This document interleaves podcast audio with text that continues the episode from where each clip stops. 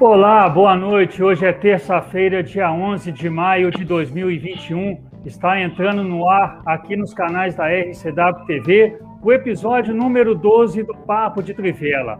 Todas as terças às 20 horas temos encontro marcado com vocês, tanto no Facebook quanto no site da RCW TV.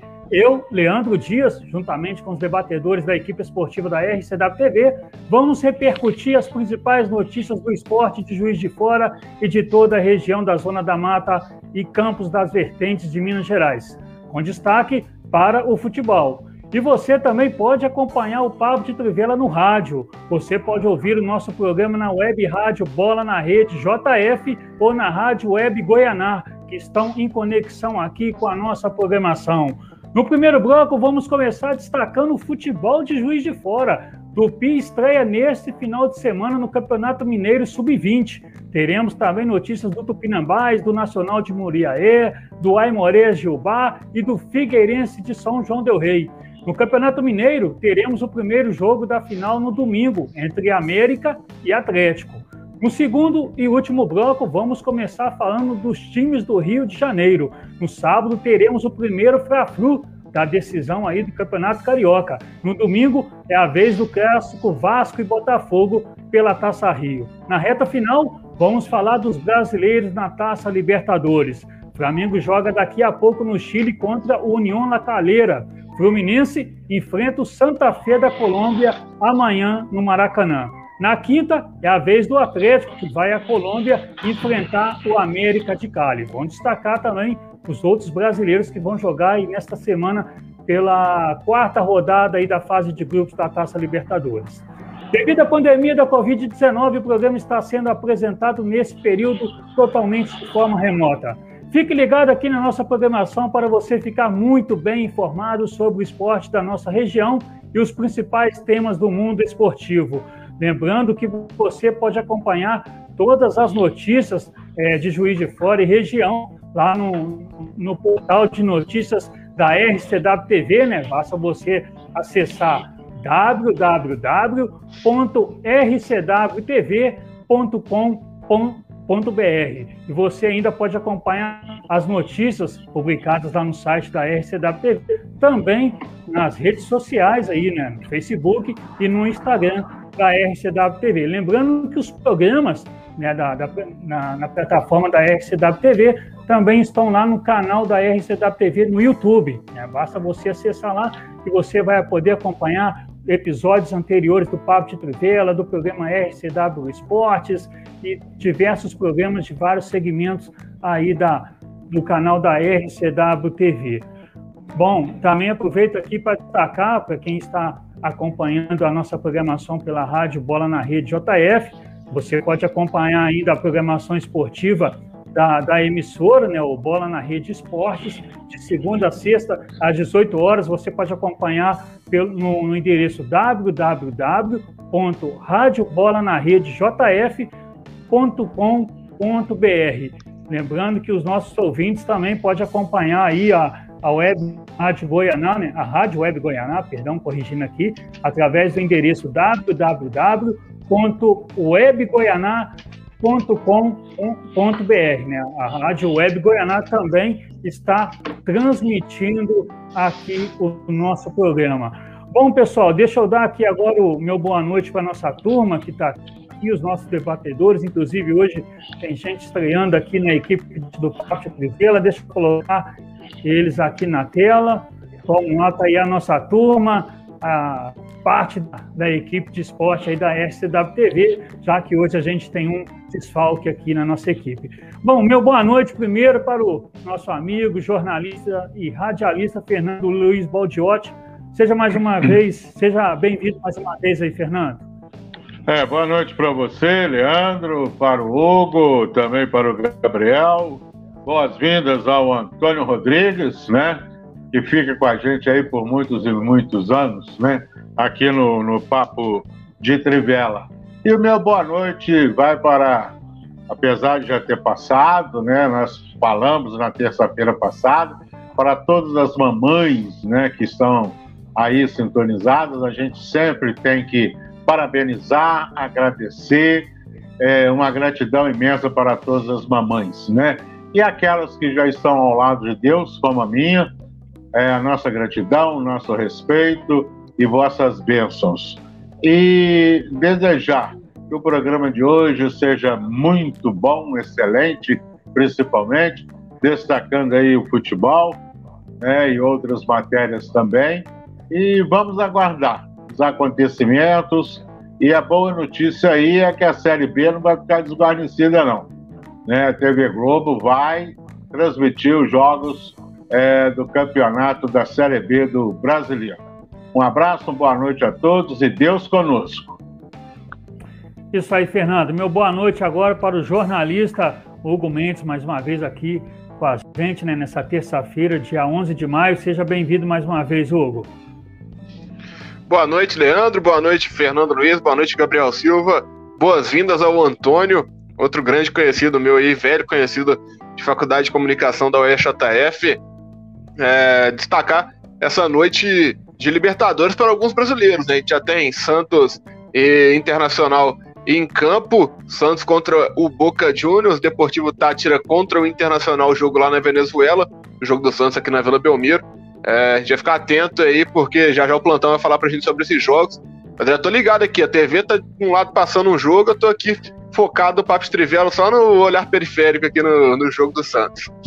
Olha o plantão, hein? Olha o plantão. é. Perfeito, Hugo. Boa noite para o nosso amigo jornalista Gabriel Silva. Seja bem-vindo mais uma vez ao Papo de Trivela. Muito obrigado, Leandro. Muito boa noite ao Leandro, né, a todo mundo que está assistindo, que está escutando a gente também, né, agora em algumas rádios é, pela internet, né, boa noite, Fernando Luiz, Hugo Mendes. Muito boa noite, né, para o nosso amigo estreante Antônio Cláudio Rodrigues, também nosso conhecido aí, antigo, já de longa data, já de parceria de Rádio Facom, de outras transmissões. Esse conhece muito, hein? Esse eu já aviso que conhece muito de futebol, hoje está no plantão. Espero logo vê-lo no, no, no, comentário, que é o forte do cara, ele manda muito bem. É, já destacando aqui, Leandro, no início, um assunto que a gente vai comentar logo mais, o Wesley Assis, né? Voltando aí para a cena é, de destaque do futebol explorando pelo Tupinambás, agora, né? Do outro lado, ele que foi treinador do Sub-20 do Tupi cara é profissional e cara bom de trabalho, viu, Lento? Mas daqui a pouco a gente comenta mais sobre isso. É, deixou uma marca muito positiva aqui no, no Sub-20 do Tupi. Daqui a pouco, no primeiro bloco, a gente vai falar muito aí sobre é, esse acordo, né, essa, esse reforço para o comando técnico aí do, para a equipe técnica, né, do, do Tupinambás. Bom, meu boa noite agora para o nosso estreante, é, o Antônio Carlos Rodrigues, jornalista da Faculdade de Comunicação da Universidade Federal de Juiz de Fora, estreando aqui hoje, logo já no plantão esportivo. Seja bem-vindo, Antônio, ao Papo de Trivela, que você possa estar aqui inúmeras, inúmeras vezes aqui em companhia da nossa equipe de esportes. Boa noite. Boa noite, Leandro. Boa noite, Fernando, Hugo, Gabriel. Muito obrigado a todos pelas boas-vindas.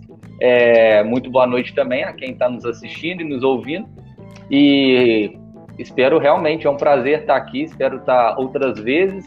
E dando destaque, como o Hugo falou, de várias partidas que já está acontecendo pela Copa Sul-Americana, é, pela Libertadores, com destaque para as equipes brasileiras e também muito assunto dos times da região, time, times de BH, do Rio, porque vai começar o Mineiro Sub-20, as equipes estão começando a se preparar para o módulo 2 do Campeonato Mineiro, começando a formar elencos, comissão técnica, inclusive as equipes daqui da cidade. Então, assunto é o que não falta para a gente destacar aqui no programa de hoje. Com certeza, Fernando, Antônio, a gente vai estar tá destacando aqui no decorrer do nosso Papo de Trivela. Agora, deixa eu dar um recado para, para quem está acompanhando a nossa programação, até porque o nosso público pode participar aqui do Papo de Trivela. Você que está nos assistindo, pode interagir com a nossa equipe esportiva enviando sua mensagem na nossa programação transmitida no Facebook, que vamos destacando aqui na medida do possível. Meus amigos, nesta semana vai começar o Campeonato Mineiro Sub-20. Ao todo, 20 clubes vão participar da competição. Na primeira fase, as equipes se divide em quatro grupos com, de cinco participantes em cada, né, onde se enfrentam em turno e retorno dentro do grupo, classificando os dois melhores para as quartas de finais, com semifinais e final, sempre com jogos de ida e volta. Por conta da pandemia, no, no ano passado, né, não houve a competição.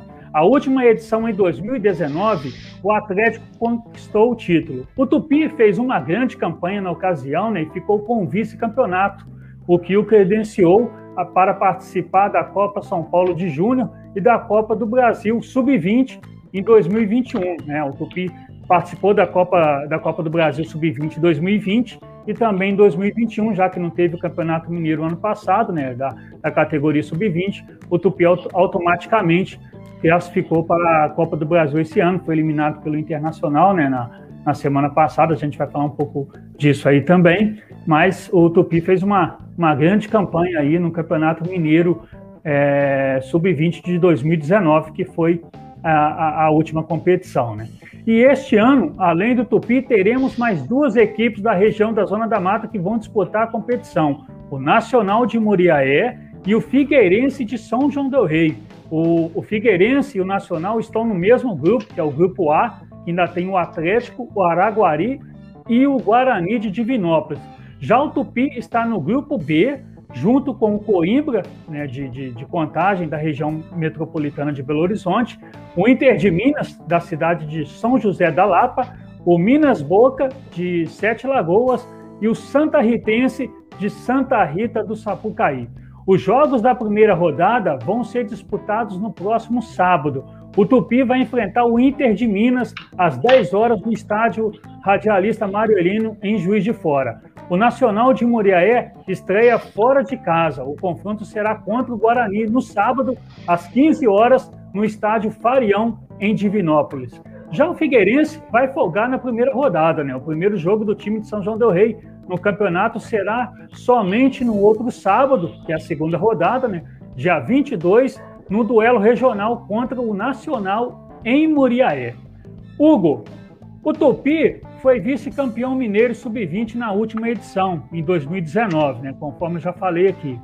O Carijó ainda teve uma boa participação na Copa São Paulo de Júnior de 2020 este ano, o time foi eliminado na fase, na, na segunda fase, né, da Copa do Brasil Sub-20, após, após sofrer duas goleadas é, nos dois confrontos contra o Internacional de Porto Alegre. O elenco atual do Sub-20 do, do, Tupi é bem diferente daquele de 2019 e início do ano passado. Né? Aí eu te pergunto, o pouco que você viu é, nesse, nesses dois confrontos contra o Internacional na semana passada, o Tupi pode novamente fazer uma excelente campanha no estadual sub-20 desse ano? Ah, Leandro, vai ser mais complicado né, para a equipe do Galo Carijó. É, perdeu quase que suas principais peças, né? É, muitas por idade, já passaram dos 20 anos, e outras que foram para outros clubes, de fato, né? É, o próprio Atlético garimpou talento aqui, o Atlético Mineiro, né, o time de BH, garimpou talento aqui no Tupi, né? O Wesley foi para lá, é, jogador muito bom, volante grande, porte físico é, excelente para a idade, era de fato um absurdo, jogava muita bola o Wesley. É, e acho difícil o, o, o Tupi conseguir é, reencontrar um, uma, um entrosamento mesmo, um time com qualidade parecida com a que foi é, o daquele time de 2019, né? Que ano passado a gente não teve, infelizmente, as competições é, sub-20, mas ainda assim é um time que, deve, que a gente deve ficar de olho, Leandro, porque é claro que a gente vai ver o confronto contra o Inter, Internacional na Copa do Brasil Sub-20, vai que fala assim, não tem nem como tirar nada positivo, né? O primeiro jogo 4x1, o segundo jogo 5x0, agregado 9x1 pro Inter, mas o, o Meia, né? O Gilmar, metacante do Tupi, ele deu uma entrevista falando depois do jogo contra o Inter que é um, uma verdade. Até os 37 minutos do segundo tempo do jogo de ida, no jogo aqui no Marelênio, é, o Tupi estava vivo no jogo. O Tupi estava conseguindo construir, o Tupi estava conseguindo ir para cima do Inter. E depois daquilo que desandou, né? Tomou dois gols ali de rapidíssimo, gols até de bobeira defensiva, de erro defensivo bobo. é, de um time também que não é tão entrosado, né? um time que não treina tanto tempo junto e tudo mais. É, agora com esse tempo para treinamento, com essa. Com, com, o trabalho do treinador é, ganhando mais, mais corpo, acho que o Tupi pode chegar assim para esse campeonato mineiro sub-20 com mais força. Vai enfrentar primeiro a equipe do Inter de Minas, vai, vai ter vai ter um, alguns jogos lá na região metropolitana de BH, né? Vai pegar o Minas Boca, lá em Sete Lagoas, que é 60 km de BH, rapidinho. É, o Minas Boca, inclusive, que jogou o módulo 1 de, de Mineiro um tempo atrás, né? Com o Fábio Júnior, hoje comentarista Fábio Júnior, jogando no Minas Boca. É, vai pegar o Coimbra também lá em Contagem, é, o Tupi, que vai ter essa viagem para BH, para essas viagens, no caso ali, para BH e região metropolitana, né? Para enfrentar seus adversários. Mas eu creio que o Tupi tem boa chance de pelo menos classificar para a próxima fase desse Campeonato Mineiro Sub-20, né? Visto que é um time que tem de fato essa tradição, né? No, em competições é, de, de base, é um time que sempre revelou bons jogadores, é, não só aqui para futebol da região e tudo, mas também para futebol nacional, né? Muitos jogadores saíram do Tupi para fazer destaque, para ganhar destaque em grandes times aí do futebol brasileiro. Ok, Hugo. Agora, é, do Tupi, passamos para o Tupinambás, porque a gente tem notícias do, do Leão do Poço Rico também, né? Depois de ter acertado com o técnico Gustavo Brancão para comandar a equipe no módulo 2 do Campeonato Mineiro, a diretoria do Baeta anunciou o juiz forano Wesley Assis para a função de auxiliar técnico. O profissional realizou um bom trabalho na base do Tupi, sendo treinador da equipe Carijó que ficou com o vice-campeonato mineiro sub-20 e chegou até a terceira fase da Copa São Paulo de Júnior em, em 2020, né? Ainda no início do ano passado, ele se desligou do Tupi e foi trabalhar com futebol no interior de São Paulo. E agora retorna a Juiz de Fora para ser um, um componente ali importante na comissão técnica do Tupinambás. Gabriel, Wesley Assis é daqui, é daqui de Juiz de Fora, né? Então não vai ter aquela, aquele problema com, com logística, vai estar perto da família, né? E tudo mais, isso facilita bastante. E ele realizou um bom trabalho, realizou um trabalho assim considerado satisfatório no comando da equipe sub-20 do Tupi, principalmente em 2019. Né? Você acha que, que foi um nome é, ideal para auxiliar Gustavo, Gustavo Brancão no módulo 2 e tentar trazer o Tupinambás de volta à elite do futebol mineiro? Ah, Leandro, sem dúvida alguma, né? O Wesley já foi comprovado, já que é um bom treinador no, no trabalho com o Tupi, ele tem 36 anos só, né? Então, ainda é um cara muito novo.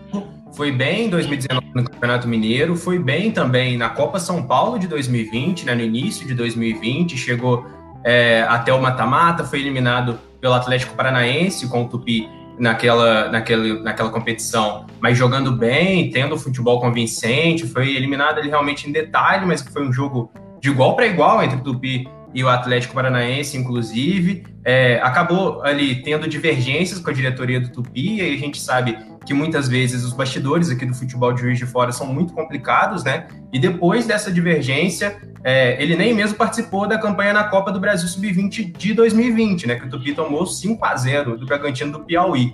É, naquele ano, né, logo na primeira fase, não passou nem da primeira fase da Copa do Brasil Sub-20 de 2020.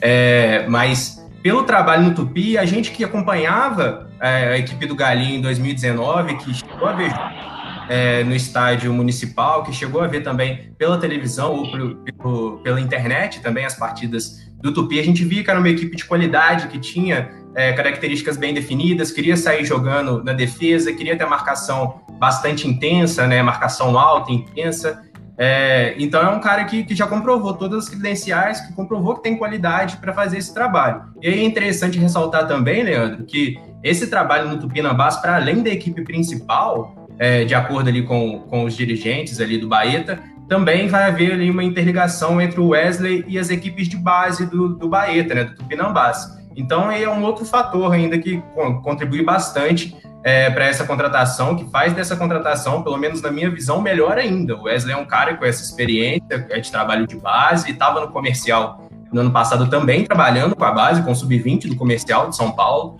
Então, é um cara que sem dúvida nenhuma vai agregar demais ali ao Gustavo Brancão, que é outro cara também que ultimamente tem mostrado é, muita qualidade, Leandro. Eu acho que tem tudo para ser uma dupla aí que vai render bastante aí para o futebol juiz e também, é, principalmente, né, agora para o Baeta. É, o, o, Gustavo Brancão que assumiu o Atlético de São João del Rei na reta final aí da fase classificatória do módulo 1 do Campeonato Mineiro, né, após a demissão do Cícero Júnior. Agora, além do, de notícias do comando técnico do Tupinambás, a gente tem notícias do comando técnico do Tupi, tem novidades lá também. Vamos saber isso e mais informações aqui do, do nosso plantão esportivo hoje com o Antônio Cláudio Rodrigues. Diga aí, Antônio.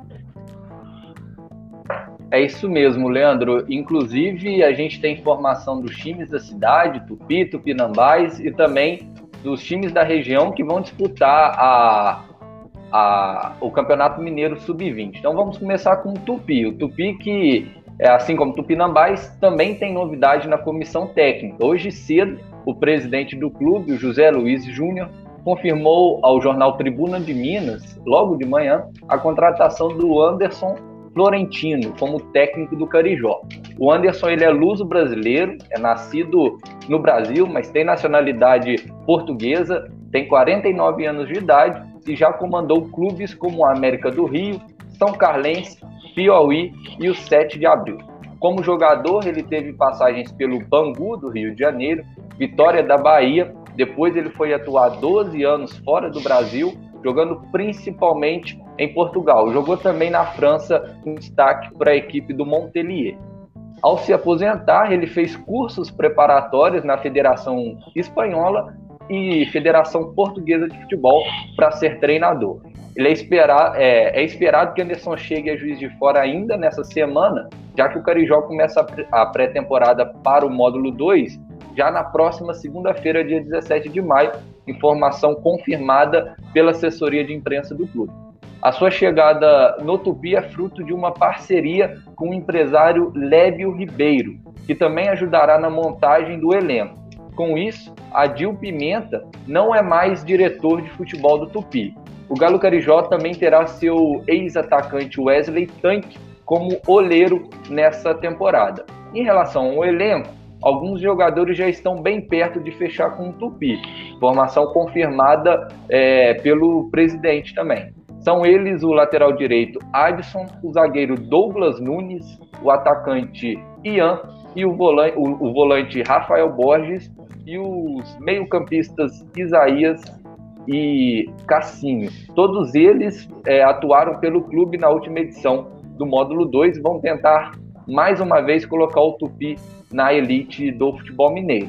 Já o Tupinambás, como você já disse, Leandro, é, confirmou final de fevereiro o Brancão como treinador e ontem o Wesley Assis como auxiliar. Em contato com a nossa equipe, Cláudio Dias, vice-presidente de futebol do Baeta, é, confirmou que Brancão chegou a Juiz de Fora ontem para intensificar a montagem do elenco. O treinador e treinador e clube possuem uma lista com nomes que interessam a ambos.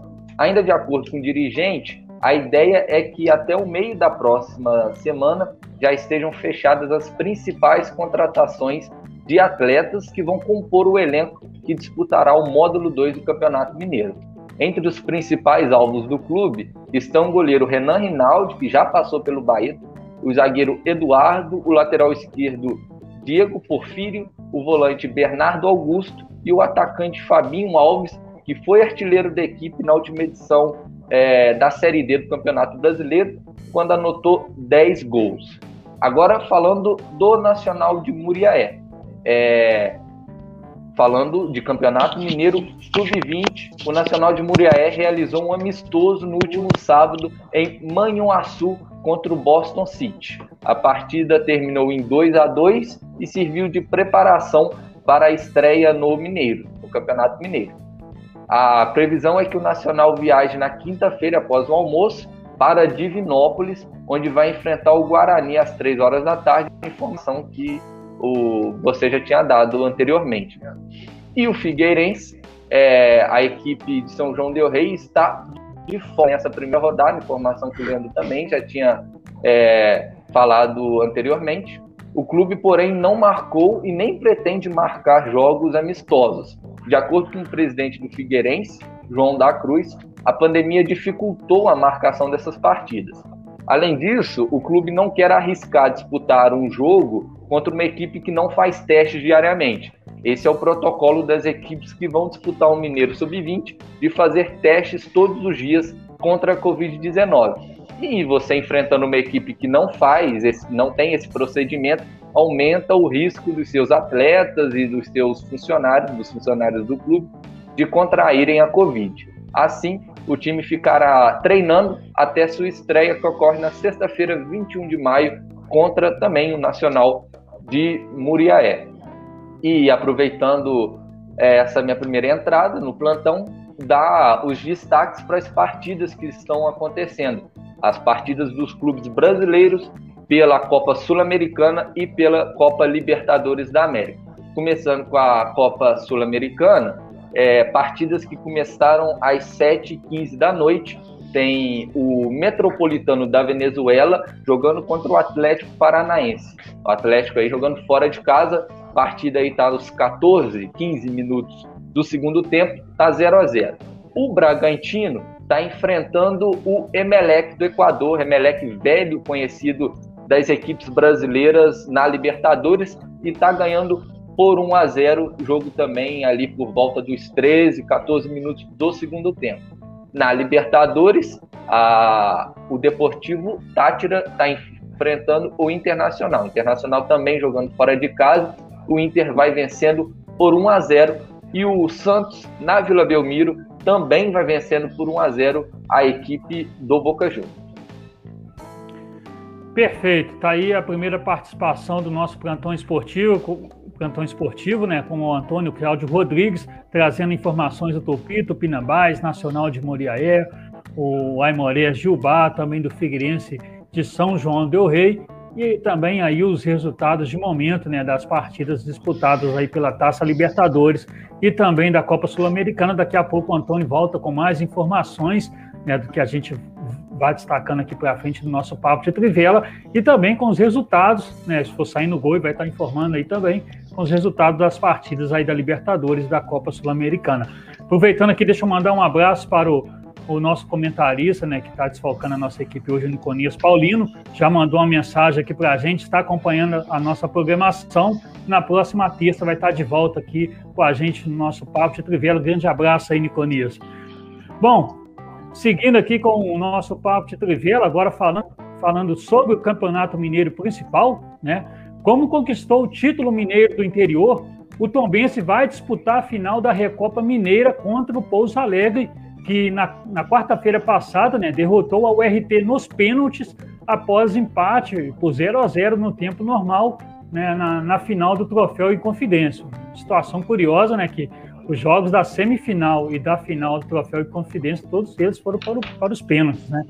Lembrando que o Tombense, é, esse ano, disputará a Série C do Campeonato Brasileiro. A competição está prevista para começar no dia 29 deste mês e o Carcará vai estrear em casa contra o Paysandu. O time de Tombo será o único clube de Minas que vai disputar a Série C de 2021. Fernando Luiz Baldiotti, é, com a conquista do, do simbólico título mineiro do interior e o único fora dos grandes de BH aí, né, que, que classificou para as semifinais do Campeonato Mineiro, podemos acreditar que este ano o Tombense pode colocar o futebol da Zona da Mata mais uma vez na Série C do Campeonato Brasileiro? Ah, o Tombense fez um, uma bela participação no Campeonato Mineiro né? Teve altos e baixos, teve a contratação, como nós já falamos aqui várias vezes, numa grande jogada de marketing que funcionou bem o nome Tom Benson, não só para Minas, para o Brasil e para o mundo, do El Louco, né? Do Louco Abril. E durante o campeonato ele parece que perdeu duas ou três partidas aí, e que mesmo assim o time do Tom Benson não é bobo. Prova disso que é o melhor time do interior de Minas Gerais na temporada, participou aí da Taça Confidência, agora vai para a Recopa encarar a equipe do Pouso Alegre. E é bom é, esses jogos que o Tom Bense está realizando, que aí coloca o elenco em atividade já nos preparativos do início do Campeonato Brasileiro da Série C. É um campeonato que vem pela frente muito difícil, totalmente diferente do Campeonato Mineiro, né? Porque aí aborda times de várias regiões do país e cada região tem a sua tradição.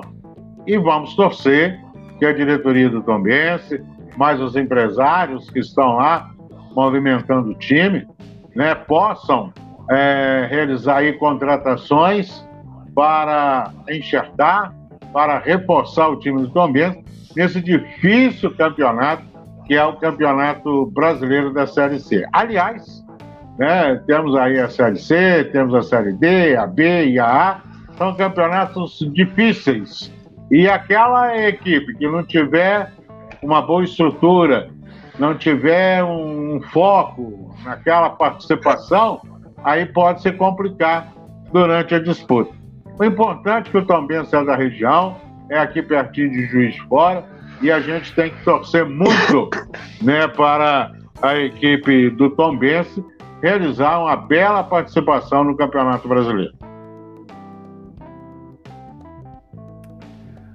Ok, Fernando. Agora eu pergunto para o Hugo é, o seguinte: Hugo, a boa campanha do Tombense nos últimos anos comprova que uma boa gestão alinhada a investimento na estrutura no departamento de futebol é o caminho também para clubes do interior ter bons resultados dentro de campo, né? Lembrando como, como é o caso do Tombense aí, que conta com um bom centro de treinamento e ainda até a, a expectativa aí de um projeto para a construção de um novo estádio com capacidade acima do, do atual. É, é, difícil porque a cidade de Tomos tem o estádio cabe todo mundo lá já, né? Uma cidade pequena, mas o, o estádio atual do Tombense é um dos melhores gramados de Minas, né? A gente tem que é, ressaltar, porque inclusive é, o time chamava Tombense não por causa da cidade de ser tombos e tudo, é, porque o, gramado era horizontal, na diagonal, né? O, o, time atacava por um lado, é, tanto que tem a história de que a Tombense sempre jogava o segundo tempo do lado é, para baixo, né? Da descida para baixo, que conseguia atacar cansar menos do, pro, os seus jogadores, mas é, é, é, de fato é um espelho, Leandro. É assim, é um espelho para as equipes de Minas Gerais. É, sem dúvida nenhuma, a gente tem que pensar que o futebol, o, o, o, o campeonato mineiro de 12 times são três times da capital e os outros nove times são do interior. Então, é, a Tom Benz vem dominando esse cenário. No ano passado já foi campeão do interior, foi para a final do Mineiro. Esse ano, novamente campeão do interior e parando nas semis. É, é o time que está conseguindo conduzir muito bem o seu futebol. Claro que a gente sabe que o Tom Benz tem a participação por trás ali do Eduardo Duran, né, que é um dos maiores empresários do, do, do meio do futebol no Brasil. Mas o, o da Tom Benz, se você for parar para pensar, mesmo com o Uran lá dentro, não há nenhuma diferença absurda para os outros times do interior e tudo. O que pesa mais é de fato essa infraestrutura, é, o time ter essa condição de poder pagar seus jogadores em dia, é o, é o time se preparar para as competições de forma eficiente e com certeza. É, até os times daqui de fora, né? Tupi, que foi a Tombense, se a gente for para pensar, o Tupi foi a Tombense os 10. perdão, uns 10, 11 anos atrás, quando venceu o Campeonato Brasileiro de Série D, quando esteve é, em sequência em mata-mata de Campeonato Mineiro, e o Tupi viu isso ruir. É, o Tupi pode ver a Tombense como espelho aí para quem sabe voltar a conseguir ter glória no, na sua história. É, o Tupinambás pode usar a Tombense como espelho. Muitos times podem usar a Tombense como espelho, sim, é, para poder ter glória novamente no campeonato, no campeonato, no futebol mineiro em si, porque é um modelo que deu certo, né? É um modelo que está dando certo, que já deu certo, que vai dar certo e que já e que está dando certo, né? Porque A Tombense é hoje quem domina o futebol do interior de Minas, vencendo os dois últimos campeonatos do interior do estado. É, perfeito. Você lembrou muito bem, né? O Tupi teve aquele período ali que os holofortes do, do interior de Minas, né, foi todo voltado para ele, classificou para a semifinal do Campeonato Mineiro ali uns três anos consecutivos. É, venceu a Taça Minas Gerais, inclusive, sobre o América, de Belo Horizonte. O América estava naquele período é difícil, tinha caído para a Série C do, do Campeonato Brasileiro, chegou a cair para o módulo 2 do Campeonato Mineiro, né? Então disputou a Taça Minas Gerais, chegou na final contra o Tupi, o Tupi ganhou. E depois o Tupi chegou até na Série B do Campeonato Brasileiro, né? Venceu a Série D, conforme você falou, mas depois o Tupi caiu muito, o Tombense foi crescendo e de repente aí agora o Tombense passa, já é, né? Interior de Minas, a força da, da do futebol, a principal força do, do futebol da, da região da Zona da Mata, talvez seja por isso que, o, os, os empresários, né, os dirigentes do, do clube lá estão de repente com com esse projeto aí em vista da construção de um estádio com capacidade maior. Talvez também por isso, né, Hugo, o, time também possa parar de ter que, que sair de tombos para jogar o, os seus jogos na semifinal, né, que, que é muito ruim para o Tombense. Faz uma boa campanha na primeira fase, é difícil de classificar, principalmente quando, quando se tem um campeonato que já classifica apenas quatro e você tem Cruzeiro, Atlético e América disputando, então praticamente só resta ali uma vaga muito difícil do, de um dos três de BH não classificar. E aí o Tom Benz consegue classificar e na hora que ele vai jogar contra um grande de BH, ele tem que se deslocar, sair dos seus domínios, né, da sua cidade, da sua região, para poder fazer a partida de, eh, de ida, né, é, fora do, do, do, seu estádio, fora da sua cidade, né. Mas, mas seguindo aqui, o Tom Benz, sim, Hugo. É, o negócio também é que o Tom Benz deu um pouco de sorte até, né? É claro que você joga no seu estádio, você já tem a referência, né? Eu, eu vi uma vez uma entrevista do Ronaldinho falando isso, que ele gostava de jogar no Independência, né? Porque estava no Atlético por isso, que ele olhava em determinada parte da arquibancada, ele sabia onde é que ele estava no campo. Se ele estava de costas pro gol, ele já sabia para onde tocar, para onde dar um passe e tudo. O Rivaldo falou isso quando ele fazia gol de bicicleta, o Rivaldo fez um monte de gol de bicicleta, que ele olhava referência nos, coisas, nos estádios que ele já sabia. Que ele olhava referência no gol do seu próprio goleiro, numa, num holofote que tinha. É, claro que tem essa diferença, mas a diferença maior é a torcida, né? E a Tombense até que dá um pouco de sorte, se a gente for dizer assim, que nesses últimos dois campeonatos mineiros, que foi quando a gente teve a inclusão do VAR, né? A Tombense, na verdade, desde o último, né? Do campeonato de 2019 a gente tem o VAR, mas em 2020, 2021, a Tombense ia jogar sem torcida de qualquer jeito, né? Acabou jogando em BH, mas é claro que tem esse fator, né? Do estádio ser diferente, tudo. É, a construção desse estádio, como você muito bem disse, visa isso também, né? Porque você vai ter a volta da torcida e você quer, eu, tô, eu também está construindo um projeto para estar tá aí, para continuar, para ser basicamente a quarta força de Minas, então ocupar o que ela já é hoje, ela quer consolidar isso, né? E ela construindo um estádio, ela já meio que fala assim, não, eu sou a quarta força, agora vocês lutam a partir da quinta para baixo, né? É, constrói, constrói um estádio, traz jogador, se firma ali em Série C, Série B. Aí nesse estádio aí, como você muito bem disse, chega numa semifinal de Mineiro, pode complicar muito a vida de Atlético, América e Cruzeiro, indo jogar lá em Tombos, com o VAR na cidade, com o Caldeirão, com o torcedor de Tombos, é um torcedor maluco, é um torcedor completamente apaixonado. Junta a região ali de Muriaé, de Carangola, vai todo mundo para Tombos em dia de jogo. É, de fato, um, um, projeto. Eu brinquei, né? Porque a cidade de Tombos é muito pequena, né? Se botar um estádio de mais de 20 mil pessoas ali, a cidade de Tombos já não cabe. Mas é claro que se, se construir o estádio, que deve, eu acho que deve acabar saindo do papel, vai juntar muita gente de Carangola, de Muraé, que vai fazer de fato uma festa bem bonita quando todo mundo já tiver vacinado, né, Leandro? Quando todo mundo já estiver livre para poder ah, voltar sim. aos estádios. É, sem dúvida. E tendo o público, e se o Tom Benz conseguir chegar na Série B do brasileiro, melhor ainda, né? Porque, até porque ultimamente a gente, o que a gente está tendo de clube de camisa aí na Série B do Campeonato Brasileiro, esse ano, esse ano de 2021, então, praticamente. Cinco campeões o, brasileiros, né? Cinco campeões brasileiros, fora os vice-campeões também, né? Bom, o, é. o, Tom Bense fez, é, a gente está destacando aqui o Tom Bense, né, que encerrou aí a sua participação no Campeonato Mineiro, vai disputar a Série C do Brasileiro, mas vamos ver com o nosso plantão esportivo, né, com o Antônio, o Antônio Cláudio Rodrigues, se ele tem mais informações do Tom Bense, mais algumas informações aí do futebol do interior de Minas Gerais. Diga aí, Antônio. Tenho sim, Leandro. Tenho da Tombense, mas eu vou começar com os times da região do módulo 2, que ainda tem também bastante notícia em relação a isso. Primeiro começando com a Imores, que também está se preparando para o módulo 2 e anunciou a renovação do meia canhoto Stefano Moretti. O jogador de 27 anos participou da campanha invicta que levou o clube ao título da última edição da segunda divisão do Campeonato Mineiro, quando o camisa 10 marcou três gols. Além de Stefano, o Aimorés anunciou ontem as contratações do goleiro Túlio Cler, zagueiro Ricardo Lucena, do lateral polivalente Pedrinho, do volante Juan Alves e do atacante Jefferson. Parte dessa, desses anúncios também aconteceram hoje.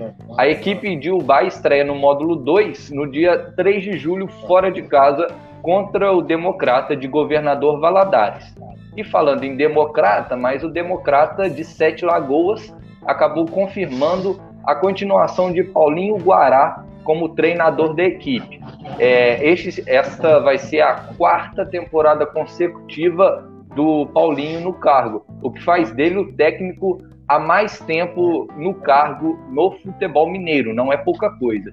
O Democrata também estreia no módulo 2, no dia 3 de julho, fora de casa contra o Betim. O Ipatinga anunciou nesta última sexta-feira o atacante Gabriel Costa como novo reforço. O atleta de 23 anos já atuou pelo Tupi, inclusive, e em campo ele disse que gosta de atuar pelos lados no ataque.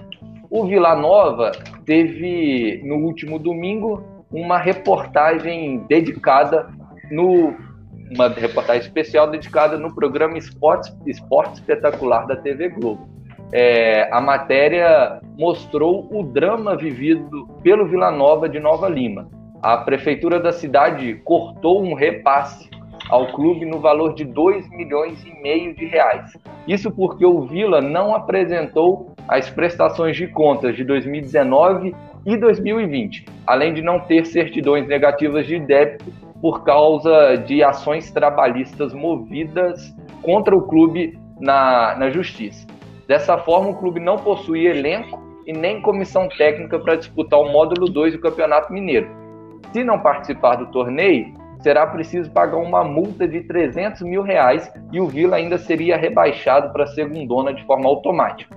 Nesse cenário, a diretoria corre atrás de patrocínio, mas com tanta dificuldade, é, parte da diretoria já cogita encerrar as atividades do clube que vai fazer 113 anos de história. Uma informação aí bastante triste.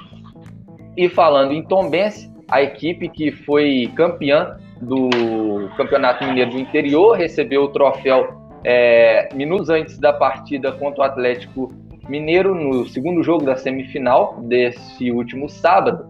O Tombense acabou também se classificando para a Recopa Mineira contra o campeão do troféu em Confidência, é, que nesse caso vai ser o Pouso Alegre. Contudo, o Pouso Alegre, com o final do Campeonato Mineiro, dispensou o seu elenco porque não possui mais calendário de jogos nesse ano. Assim, a partida da Recopa não vai poder acontecer tão cedo. De acordo com a assessoria do Tom Bense, a previsão é que a final seja realizada antes do Campeonato Mineiro do ano que vem, de 2022 mas ainda falta confirmação da Federação Mineira de Futebol. E passando pelas partidas que estão em andamento dos clubes brasileiros, resultados mantidos até aqui. 20 minutos do segundo tempo, Bragantino 1, Emelec 0. 21 minutos do primeiro tempo, Metropolitano 0, Atlético Paranaense 1. O Santos continua vencendo o Boca por 1 a 0 e o Deportivo Tátira vencendo o Inter, é, perdendo para o Internacional de 1 a 0. Eu falei resultados mantidos, mas na verdade houve alteração no jogo do Atlético Paranaense. Anteriormente, é, a última vez que eu falei, ele estava 0 a 0. Agora o, o Furacão acabou fazendo 1 a 0. E também o Internacional também acabou marcando 1 a 0 com o Thiago Galhardo. Ok, Antônio, tá aí o nosso plantão esportivo, né? O Antônio Cláudio Rodrigues trazendo aí as informações. O Aimoré Gilbar já se mexendo bastante aí para o módulo 2 do Campeonato Mineiro, né? Trazendo alguns jogadores, alguns vão retornando, né? Alguns que disputaram a segunda divisão é, de 2020, que equivale à terceira, onde o Aimorés conquistou o título, é, outros que o, que está trazendo para poder compor o elenco, e o Antônio também trazendo algumas informações de alguns clubes aqui do, do interior de Minas, que vão disputar o módulo 2 do Campeonato Mineiro, que interessa bastante aí a Tupi, Tupinambás, Nacional de Muriaé, e também ao Aimoré Jubá. Então, o torcedor desses clubes aqui da nossa região já fica muito bem informado aí do seu, dos adversários, né, do, dos clubes do coração, conforme o Antônio trouxe informação aí, principalmente do, do Vila Nova, né, passando, um clube tradicional aí do interior de Minas, que já foi campeão mineiro, passando por um momento muito difícil e corre sério risco de não disputar o módulo 2. Né? A gente vai acompanhando aí notícias do, do, do Vila Nova nesses próximos dois meses e a gente vai sempre informando aqui toda terça-feira no nosso Papo de Trivela. Bom, continuando aqui com a, com a nossa programação, agora falando dos times da capital, após sofrer eliminação no Campeonato Mineiro para o América no último domingo, o Cruzeiro terá agora pela frente apenas a Série B do Campeonato Brasileiro e a Copa do Brasil. Como a, a, próxima partida do time celeste será na primeira rodada da Série B, contra o Confiança de Sergipe, somente lá no, no, último final de semana deste mês, a Raposa terá ali um período de intertemporada nas duas próximas semanas. Com isso, o elenco volta a se reapresentar amanhã, né, quarta-feira, para iniciar os treinamentos, sem jogos oficiais nos próximos 20 dias. Gabriel, é, para você, o técnico Felipe Conceição pode tirar algum, alguns pontos positivos desse time que disputou o Campeonato Mineiro para a disputa da Série B do, do Brasileiro? Olha, Leandro, acredito que sim, né? O trabalho do Cruzeiro é de reconstrução ainda, né? Desde 2019, a gente sabe tudo que o clube vem passando desde então. A temporada 2020 foi muito, 2020/2021, né? Foi muito difícil, muito complicada, sem continuidade na diretoria. Foram três presidentes diferentes, né? Começou com Wagner Pires de Sá, passou pelo conselho gestor e depois agora Rodrigues, já no meio da temporada passada. É, contratações, treinadores, vários jogadores é, e comandantes que é, vieram, enfim, saíram. E agora, com o Felipe Conceição, nessa temporada de 2021, as coisas parecem um pouco mais acertadas, é, tanto do ponto de vista da diretoria, agora comandando é, o futebol André Mazuco, né, no lugar do David, que foi realocado no, no departamento de futebol do Cruzeiro, é, e o Felipe Conceição também dentro de campo, já tendo uma identidade, sabendo o que ele quer do time, desde o início também orientando ali algumas contratações. É, então, eu, imagino que sim, que o, que o, Felipe Conceição tem alguns fatores pra, positivos para tirar do, no Campeonato Mineiro, já tem uma base de equipe. Hoje, se você perguntar para o torcedor do Cruzeiro, bem ou mal, ele sabe qual é a equipe titular, do goleiro ao centroavante. É, e agora também um momento de inflexão na temporada. Cruzeiro no dia 29 de maio, que vai ser a estreia na Série B contra o Confiança fora de casa. O Confiança que vem passando por diversos problemas também, demissão de treinador, veio mal, já foi eliminado em todas as competições que disputou em 2021, então é uma equipe que chega ainda mais cambaleante do que o Cruzeiro.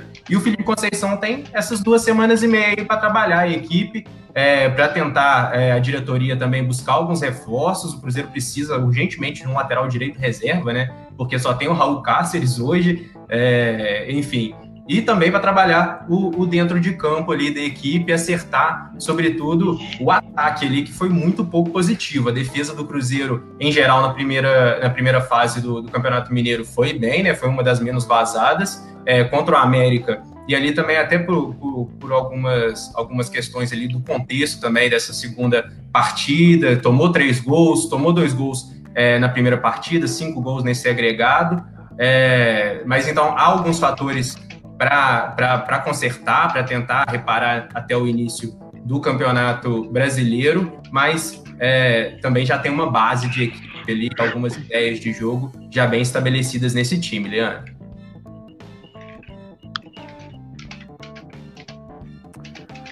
Muito bem, muito bem, Gabriel. Agora, o, o pessoal, o, o Gabriel falou aí do, do, Cruzeiro, né? Agora a gente falando do Atlético. Antes de garantir vaga na final do, do Campeonato Mineiro, após empate no último sábado contra o Tombense no Mineirão, Dias antes, o Atlético havia confirmado contratações para a base, que muito em breve pode reforçar o time principal comandado pelo técnico Cuca. Os atacantes Vitor Alex e Lucas Pessoa, é, ambos de 17 anos, passaram pela base do Cruzeiro e agora integram o grupo atleticano.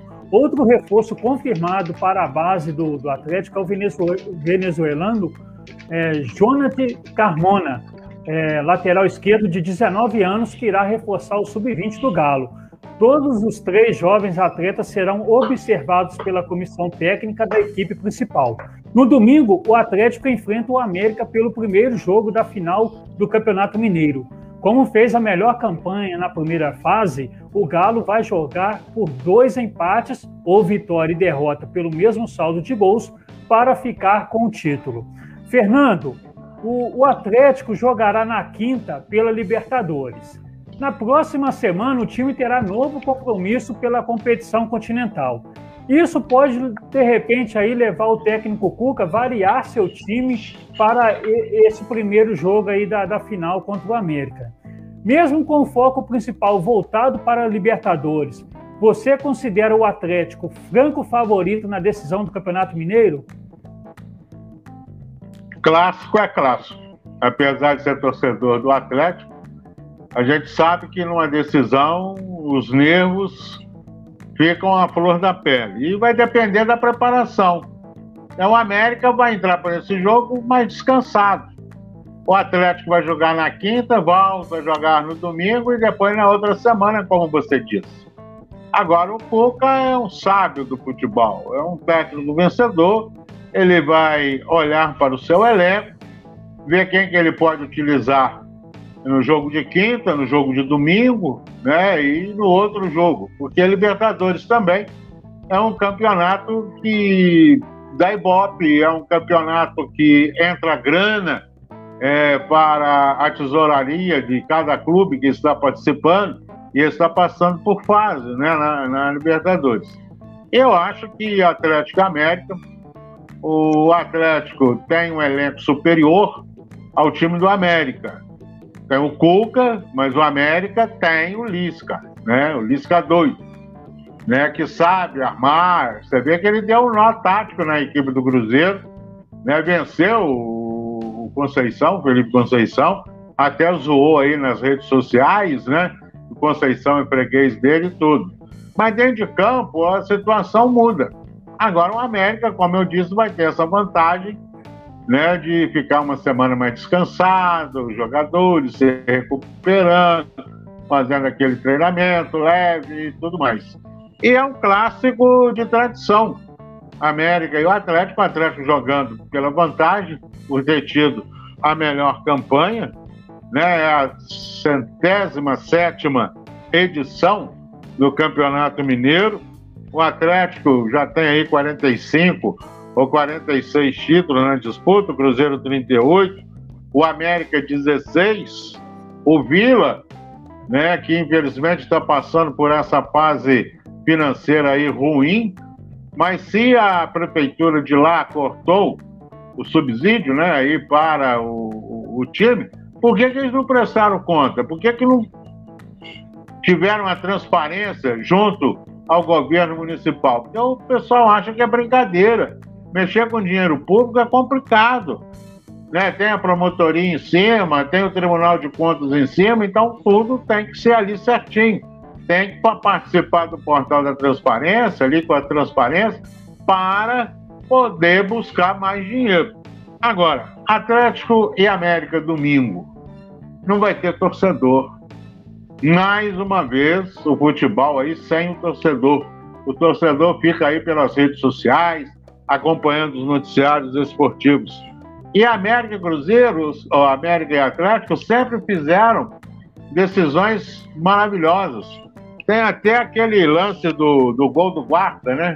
Não sei se vocês sabem.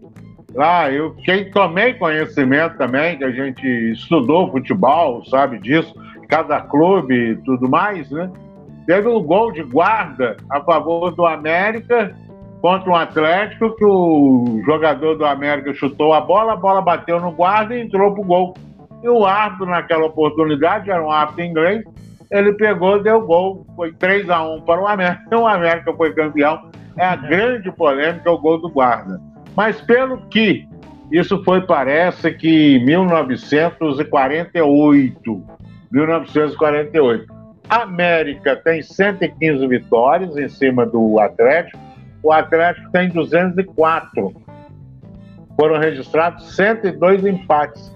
Então é parelho. Parece que cinco ou seis decisões é, entre as duas equipes aí. Né? E vamos torcer para que tanto a América como o Atlético possam realizar uma boa partida de futebol, que o Lisca tome aí um suco de maracujá para ficar calmo, não ficar brigando, que aí passa esse nervosismo para os jogadores dentro de campo. Eu sou a favor da paz. E ultimamente no futebol brasileiro, nessas decisões, como aconteceu aí Cruzeiro e América, né, no primeiro jogo, aquela correria lá no vestiário, lá na Copa do Nordeste também, confusão. Tem que parar com isso, gente, tem que parar. Já foi tempo, já foi tempo. Agora, esse negócio do campo aí, da decidinha aí, é famosa, viu? Valeu, valeu. O menino aí falou legal. Agora, é, Atlético e Cruzeiro. Atle... Ih, eu tô com Cruzeiro na, na, cabeça, meu Deus do céu. O Cruzeiro já acabou. Até o dinheiro também já acabou, não tá valendo mais nada. É isso aí, tem que prestar conta também. Atlético e América. Vamos torcer para um bom jogo e que o torcedor saia feliz e os jogadores também sem tumulto. Eu não sei, o plantão já deve ter anotado aí quem vai ser o Arco de Minas, que, aliás, essas arbitragens mineiras estão pisando no tomate hein, escorregando na maionese. É isso aí, Fernando. Vamos ver se o Lisca fica um pouco mais calmo, né? Tá, tá perdendo uma grande oportunidade. Agora que ele tá bem, né?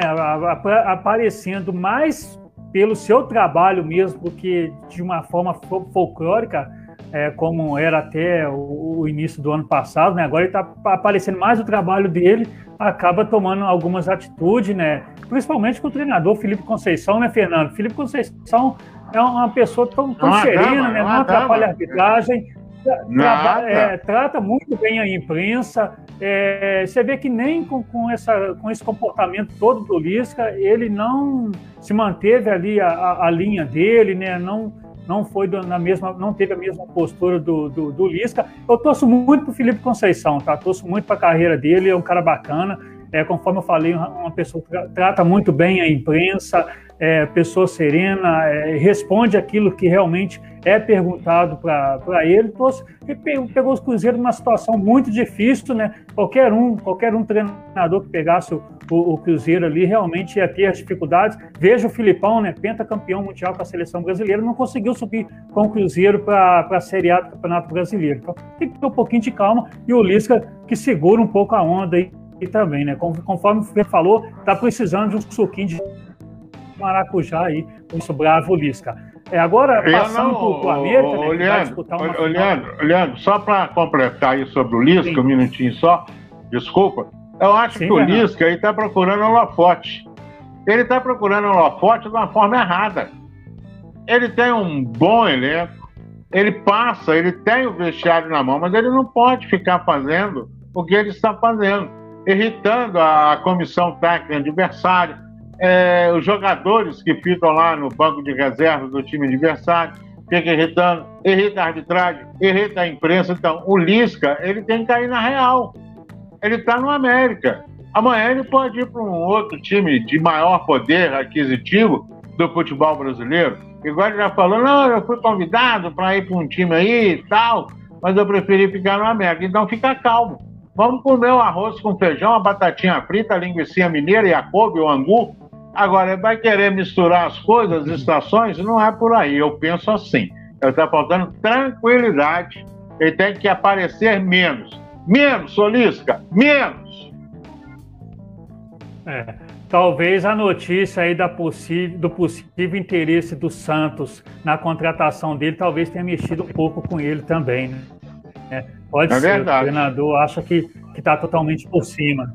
acha que está totalmente por cima. Aproveitando que estamos falando do Lisca, né? É, passando aqui agora do, do Atlético para o América, que vai disputar uma final de Campeonato Mineiro depois de cinco anos, né? A última foi justamente contra o Atlético, quando o Coelho conquistou o seu último título estadual. No primeiro jogo da final, o técnico Lisca estará de volta na beira do campo após ter cumprido suspensão aí no último domingo contra o Cruzeiro. Hugo Mendes, para você, as duas vitórias contra o Cruzeiro na semifinal credenci credenciam o América chegar com mais moral na final, na, na final aí contra o Atlético e diminui o favoritismo do Galo? Ah, Leandro, é... só antes de começar a falar que você falou que o Santos estava até com interesse no Lisca, né? O Santos acabou contratando o Fernando Diniz. O Fernando Diniz foi expulso aqui no jogo da Libertadores, viu? O Fernando Diniz conseguiu arrumar Ai. confusão com o árbitro, foi expulso. É, o é Lisca e o Diniz com um temperamento bem parecido. Mas é, o América voltando, né? Cinco anos depois, aquele, aquele ano de 2016, o Atlético fez a final com o América, né? O Atlético era comandado pelo Diego aqui, o América pelo Givanildo. Grande destaque do time do América é o lateral esquerdo hoje do Fluminense, na reserva, o Danilo Barbosa. É, e ele foi o jogador predestinado, né? Ele fez gol, é, fez os gols do América, né? Que deram o título para o América naquele campeonato mineiro de 2016. E o Lisca conseguiu voltar, né? Trouxe de volta a competitividade do América. É, o time que a gente já falou aqui diversas vezes, perdeu o Campeonato Brasileiro da Série B por segundos, é, chegou até uma semifinal de Copa do Brasil. Você imagina quanto de dinheiro, quanto de dinheiro que entrou no cofre do América por chegar à semifinal da Copa do Brasil, que é hoje a competição que mais paga no futebol brasileiro. É, chega agora numa final de campeonato de campeonato mineiro. E é um time que está muito preparado para essa briga que vai ser esse Campeonato Brasileiro de Série A, eu já falei aqui algumas vezes e volto a falar para mim, o América esse ano é time de Série A, é time que vai ficar na Série A, é, mesmo com essa fama de ser um time bate-volta, é um time sanfona que sobe para a Série A, no ano seguinte já cai para a Série B, é, tem tendo, vem tendo essa fama nos últimos anos, mas o América está finalmente conseguindo construir um projeto e chega, depois dessas duas vitórias contra o Cruzeiro, com muita moral, né? Porque o único time, tirando a Caldense, que conseguiu vencer o Atlético no Campeonato Mineiro até aqui, foi a equipe do Cruzeiro, né? Basicamente a única equipe que conseguiu vencer o Atlético no ano, né? Porque o Atlético tem três jogos na Libertadores, duas vitórias no empate, e os jogos do Mineiro, só Caldense e Cruzeiro venceram o Atlético e o América foi vencer os três jogos contra o Cruzeiro, né? Venceu na fase de classificação, venceu agora na semifinal é, um agregado aí de 5 a 1 para de 5 a 2 na verdade para a equipe do América contra o Cruzeiro. É, muita confiança né? O time vai chegar com muita confiança vai chegar com, com um trabalho que já vem sendo construído há muito tempo. Os jogadores voltando a se destacar Demir e Ali ali no meio de campo do América voltando a jogar bem. É, então é com certeza um duelo que tem tudo para ser muito bom né? Um duelo de Série A duas equipes de campeonato brasileiro de Série A e já fizeram um jogo que foi bom. O Atlético venceu por 3 a 1 mas até o segundo tempo ali, antes do Nath Fernandes decidir a partida, o América estava bem no jogo, estava conseguindo impor o seu futebol, mas é uma equipe muito boa, muito bem treinada pelo Lisca doido, que de doido tem realmente só alguns temperamentos, né? Porque ele consegue botar dentro de campo um time sempre muito organizado, um time sempre muito fechadinho, que sai para jogar ali com uma bola quando ele começa o trabalho, né? Porque quando ele já vai conseguindo construir, o time dele propõe, o time dele consegue criar jogadas ensaiadas, o time dele consegue ser diferente daquilo que a gente é acostumado a ver no futebol brasileiro. E é um time que é gostoso de ver, é bacana de ver o, o América jogar. Ok, Hugo. Agora, né, como a gente está falando aí dos times da capital, né, Cruzeiro, Atlético, América, no domingo a gente vai ter aí o primeiro jogo da final é, do Campeonato Mineiro entre Atlético e América. Vamos saber o que, que a gente tem informações aí, principalmente do, dos times da capital e dos jogos aí do, da Libertadores da Copa Sul-Americana com o nosso plantão esportivo, o Antônio Cláudio Rodrigues. Passo a bola para você, Antônio. É, Leandro, interessante que vocês falaram bastante dessa situação aí do Lisca. É, o que acontece é que no, no último jogo, no segundo jogo da semifinal contra o Cruzeiro, o, a TV Globo conseguiu filmar, conseguiu flagrar a parte da comemoração da equipe do América no vestiário após a partida, vitória por 3 a 1 sobre o Cruzeiro. E aí o Lisca foi flagrado falando com seus jogadores que o Conceição, técnico do Cruzeiro, era seu freguês. Lembrando que nos três jogos do Campeonato Mineiro entre Cruzeiro e América, o América venceu. E no, na Série B da temporada passada, o, o, o América conseguiu vencer a equipe do Flávio Conceição, que na época era o Guarani São Paulo. E aí isso deu uma polêmica danada. A América soltou uma nota é, hoje é, repudiando o, o fato da TV Globo acusando a TV Globo, digamos assim, de ter invadido a sua privacidade e de não ter respeitado, não de ter filmado o vestiário do América Mineiro sem a autorização do clube. A TV Globo, por outro lado, se defendeu dizendo que toda a filmagem foi feita com equipamentos de campo, de dentro de campo, e que ainda era momento de cobertura da, da equipe é, de jornalismo da Globo e que ele, eles ainda estavam fazendo a transmissão da partida. Acabou sendo uma casualidade a divulgação. Enfim, isso deu polêmica demais. Com relação ao Atlético Mineiro, a informação que temos é que o, a equipe do Galo vai ter aí um tempo muito curto para preparar a partida de é, a, part, a, primeira partida da final do Campeonato Mineiro. Isso porque o Galo enfrenta na quinta joga na quinta-feira é, uma partida pela Libertadores. Mais tarde a gente traz aqui mais informações sobre esse jogo.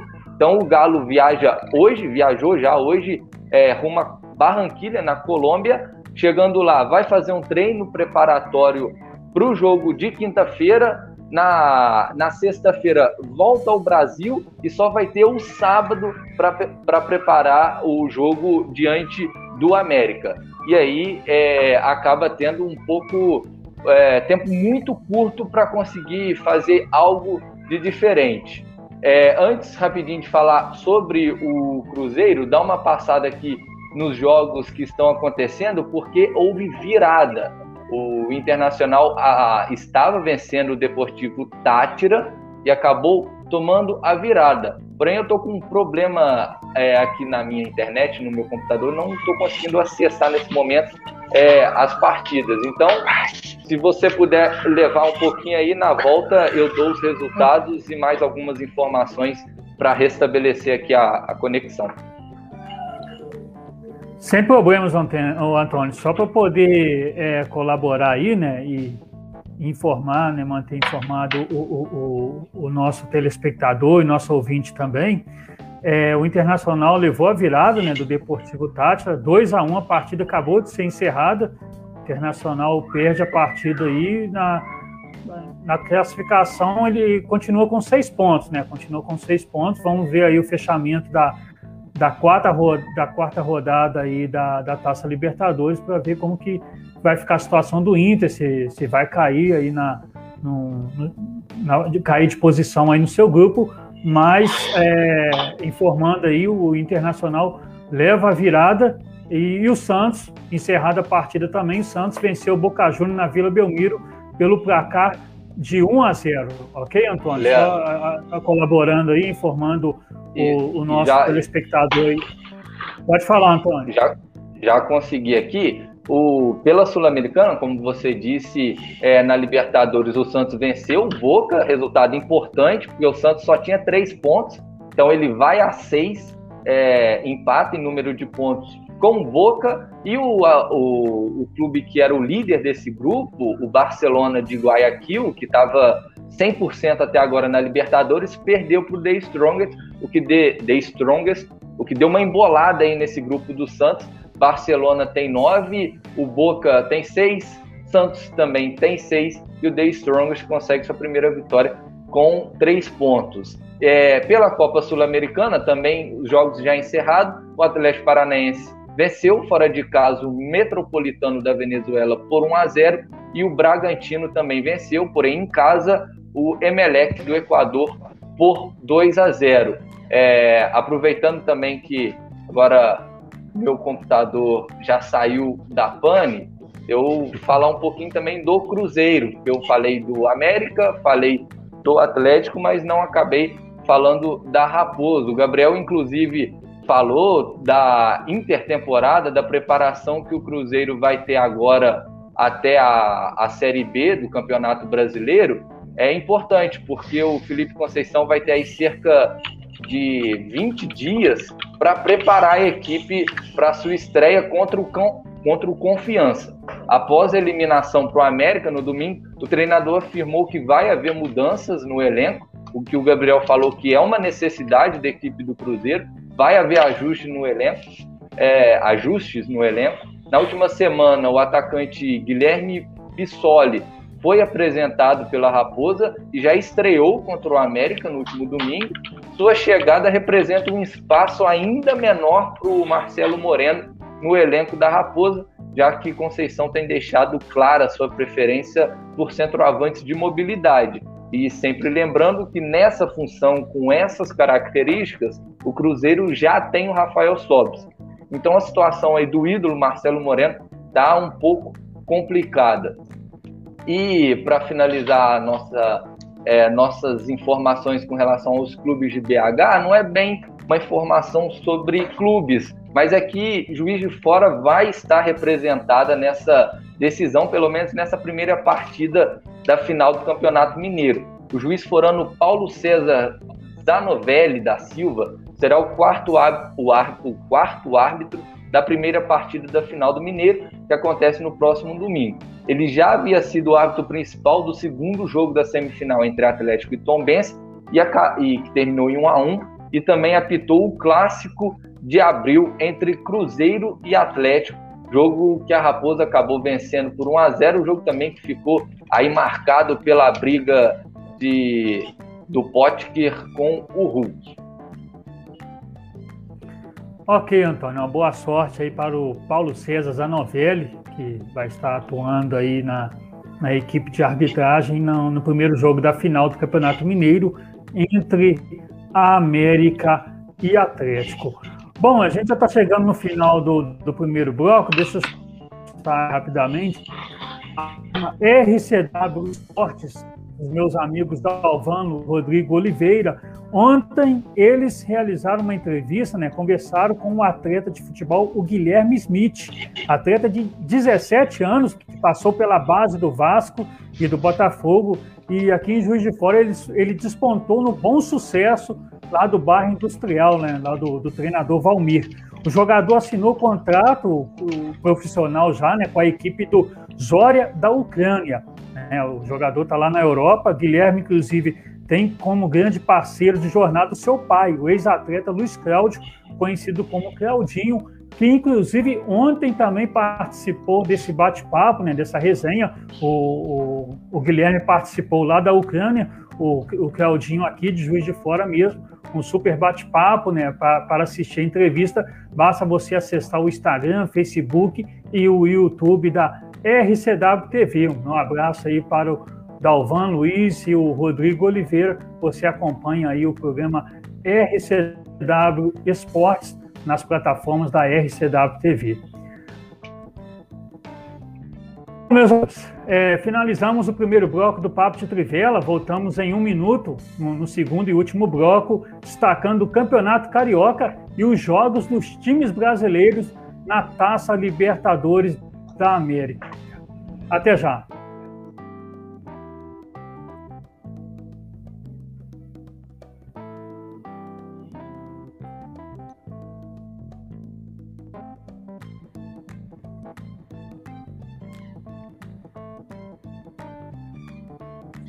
Cidade de Juiz de Fora com uma programação 100% local. Aqui a gente respira notícia, levamos conhecimento e informação a milhares de pessoas todos os dias. Nossa TV opera com uma grade de 15 programas, além de um plano de negócios voltado para o movimento de demandas regionais. Nosso portal possui mais de 2 mil postagens e milhares de acessos diários. É notícia atrás de notícia todos os dias na sua casa. Com anos de experiência com profissionais competentes e fazem nossa rede chegar ao público.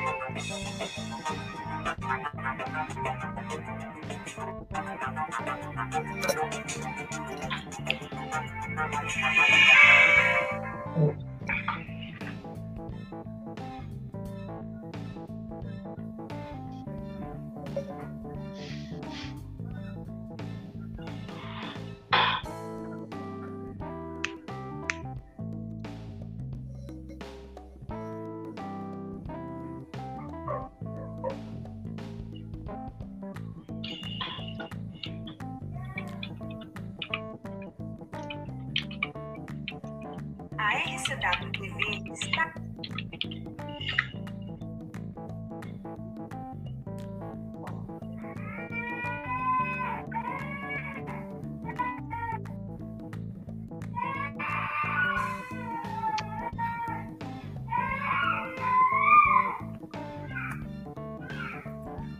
Bom, de volta com o Pablo de Trivela, agora no segundo bloco, né, falando sobre o Campeonato Carioca. No próximo sábado, o Flamengo começa a decidir o Campeonato Carioca contra o Fluminense. A partida será às 9h15 da noite no Maracanã. Esta será a quarta final do clube nas últimas cinco edições do estadual. Atual bicampeão, o Flamengo vai em busca do sexto tricampeonato carioca na história do rubro-negro. Gabriel, o Flamengo variou bem o time no, no decorrer aí do Campeonato Carioca e chegou com uma certa folga na final. Né? Sabemos que o foco do clube é nas principais competições.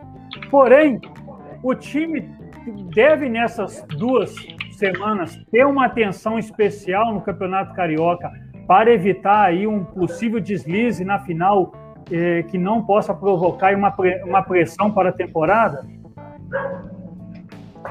É, bom, Leandro, é uma trajetória confortável, você foi até, até tranquilo, né? O Flamengo tá sobrando no Campeonato Carioca, é, começou utilizando a equipe C, depois passou é, a mesclar ali a equipe B com a equipe A, é, ganhou algumas opções, inclusive, alguns jogadores que estavam ali deixados de lado no elenco, alguns criticados pela torcida, e que agora no Carioca tiveram oportunidade e foram bem, né? Caso, casos do Vitinho, caso do Michael também. É, então, eu acredito sim que o Flamengo tem que focar agora nessas partidas finais do, do Campeonato Carioca, decisão contra o Fluminense. É um bom teste também para a gente saber é, em que estágio está o trabalho do Rogério Ceni é, contra uma equipe que também é, disputa o Campeonato Brasileiro, que também disputa e está bem na Taça Libertadores. O Fluminense também tem um histórico recente de complicar para o Flamengo, mesmo é, nessa de 2019 para cá, que o Flamengo tem sido soberano é, no, no, no, no, futebol brasileiro, né? Então, eu imagino que sim, Leandro, pela tradição também do Campeonato Carioca, pela rivalidade entre as equipes, é, por uma certa, uma certa desconfiança que às vezes ainda persiste do, da torcida é, com o treinador, com o Rogério Senna, né, mesmo depois do título brasileiro, é, um título aqui para cima do Fluminense, vencendo o clássico. Eu imagino que ele via, que ele via bastante essa, esse, esse vestígio aí de pressão é, para o Rogério Ceni e ainda embala mais a equipe do Flamengo para o restante da temporada e aí sim para disputar os títulos que realmente importam, né? Que, que, são mais importantes ainda do que o estadual, que são o brasileiro, a Copa do Brasil e Libertadores e pelo elenco que o Flamengo está é, tá mostrando ter aí no Campeonato Carioca, recuperando esses jogadores que eu citei e alguns outros ainda, o Flamengo pode brigar por tudo no restante da temporada, Leandro. Ok, Gabriel. Já o, o, o, Fluminense né, fará a final do Campeonato Carioca contra o Flamengo sem precisar sair do Rio de Janeiro antes dos dois jogos aí da decisão é, do estadual. Né? Isto porque nesta e na próxima semana o tricolor jogará pela Taça Libertadores no Maracanã, facilitando aí a logística do departamento de futebol do clube e a recuperação física dos jogadores nos próximos quatro jogos aí da equipe, né? Fernando, é, pelo investimento e títulos nos últimos anos, é, é, comum a gente afirmar que o Flamengo é favorito nas principais competições do futebol brasileiro. No Campeonato Carioca, é, esse favoritismo fica ainda mais evidente. Né? O Fluminense, ano passado, fez a final do, do Campeonato Carioca com o Flamengo e no Campeonato Brasileiro acabou surpreendendo e conseguindo aí uma vaga para a, a Libertadores. Né? Na competição continental é, deste ano, o Tricolor tem uma vitória e dois empates no seu grupo até o momento. Né? Podemos afirmar que o Fluminense é, sem dúvidas, no momento, a segunda força do futebol carioca e o único que tem time para tirar um título estadual do Flamengo? Hum, com certeza. O Fluminense, no Rio de Janeiro, é, devido à, à parte financeira, né, ele não tem o elenco que o Flamengo tem. Mas tem peças importantes, peças que estão chegando, peças veteranas, né? E que pode aí surpreender a equipe do Rogério Senna. É um time aguerrido, é um time fechadinho, é um time que vem bem na disputa internacional, né? Na, na Libertadores, está aí, como você disse, uma vitória e dois empates, isso é muito bom.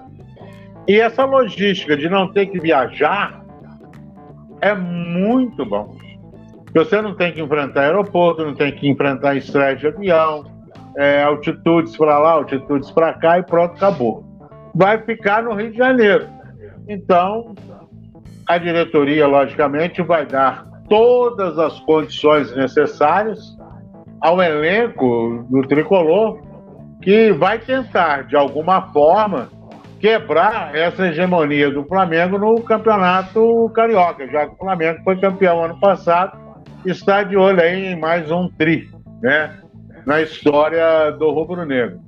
O Fluminense tem, tem tradição de final, como o Flamengo também tem, e como eu sempre digo, clássico é clássico entrou ali dentro das quatro linhas, o bicho vai pegar. Mas o Fluminense tem chance, apesar que o time do Flamengo tem um elenco superior. Mas tudo vai depender do momento do jogador na hora do jogo. Aquele que vai entrar, aquele que não foi, está no banco de reservas. Fica aí aquelas coisinhas de sempre, porque quem viveu o vestiário sabe como é que é essa situação. E eu creio que Fla-Flu é um grande jogo, um jogo tradicional, um jogo que mexe. A imprensa carioca, então, fica doida com Fla-Flu, né? E quem é cronista esportivo sabe muito bem o que, que representa um Flamengo e Fluminense em mais uma decisão no futebol do Rio de Janeiro. Tudo vai depender do trabalho da comissão técnica do Fluminense, trabalhar o psicológico dos jogadores. Agora, quem tem frete, tem meio time, né? É, sem dúvida, Fernando. Agora, é, Flamengo e Fluminense já se enfrentaram em 10 edições diretas valendo o título do Campeonato Carioca. Né? No retrospecto, é, cada um soma cinco títulos conquistados sobre o rival. Ano passado, os dois fizeram a final, onde o Flamengo se sacou, se sagrou bicampeão ao vencer o Fluminense nos dois jogos. Primeira partida 2 a 1 e no segundo jogo 1 a 0. Hugo, ano passado a, a final foi disputada já num período da pandemia e sem público, né? O Flamengo naquela ocasião ainda contava com o treinador Jorge, Jorge Jesus, que logo depois daquela partida retornou para Portugal. Né? Neste ano, você enxerga o Flamengo com o mesmo favoritismo do ano passado, ou até maior? Ou o bom começo do Fluminense na Libertadores e a recuperação do time no estadual após a chegada do técnico Roger Machado e demais reforços diminuiu o favoritismo do Flamengo em relação ao ano passado?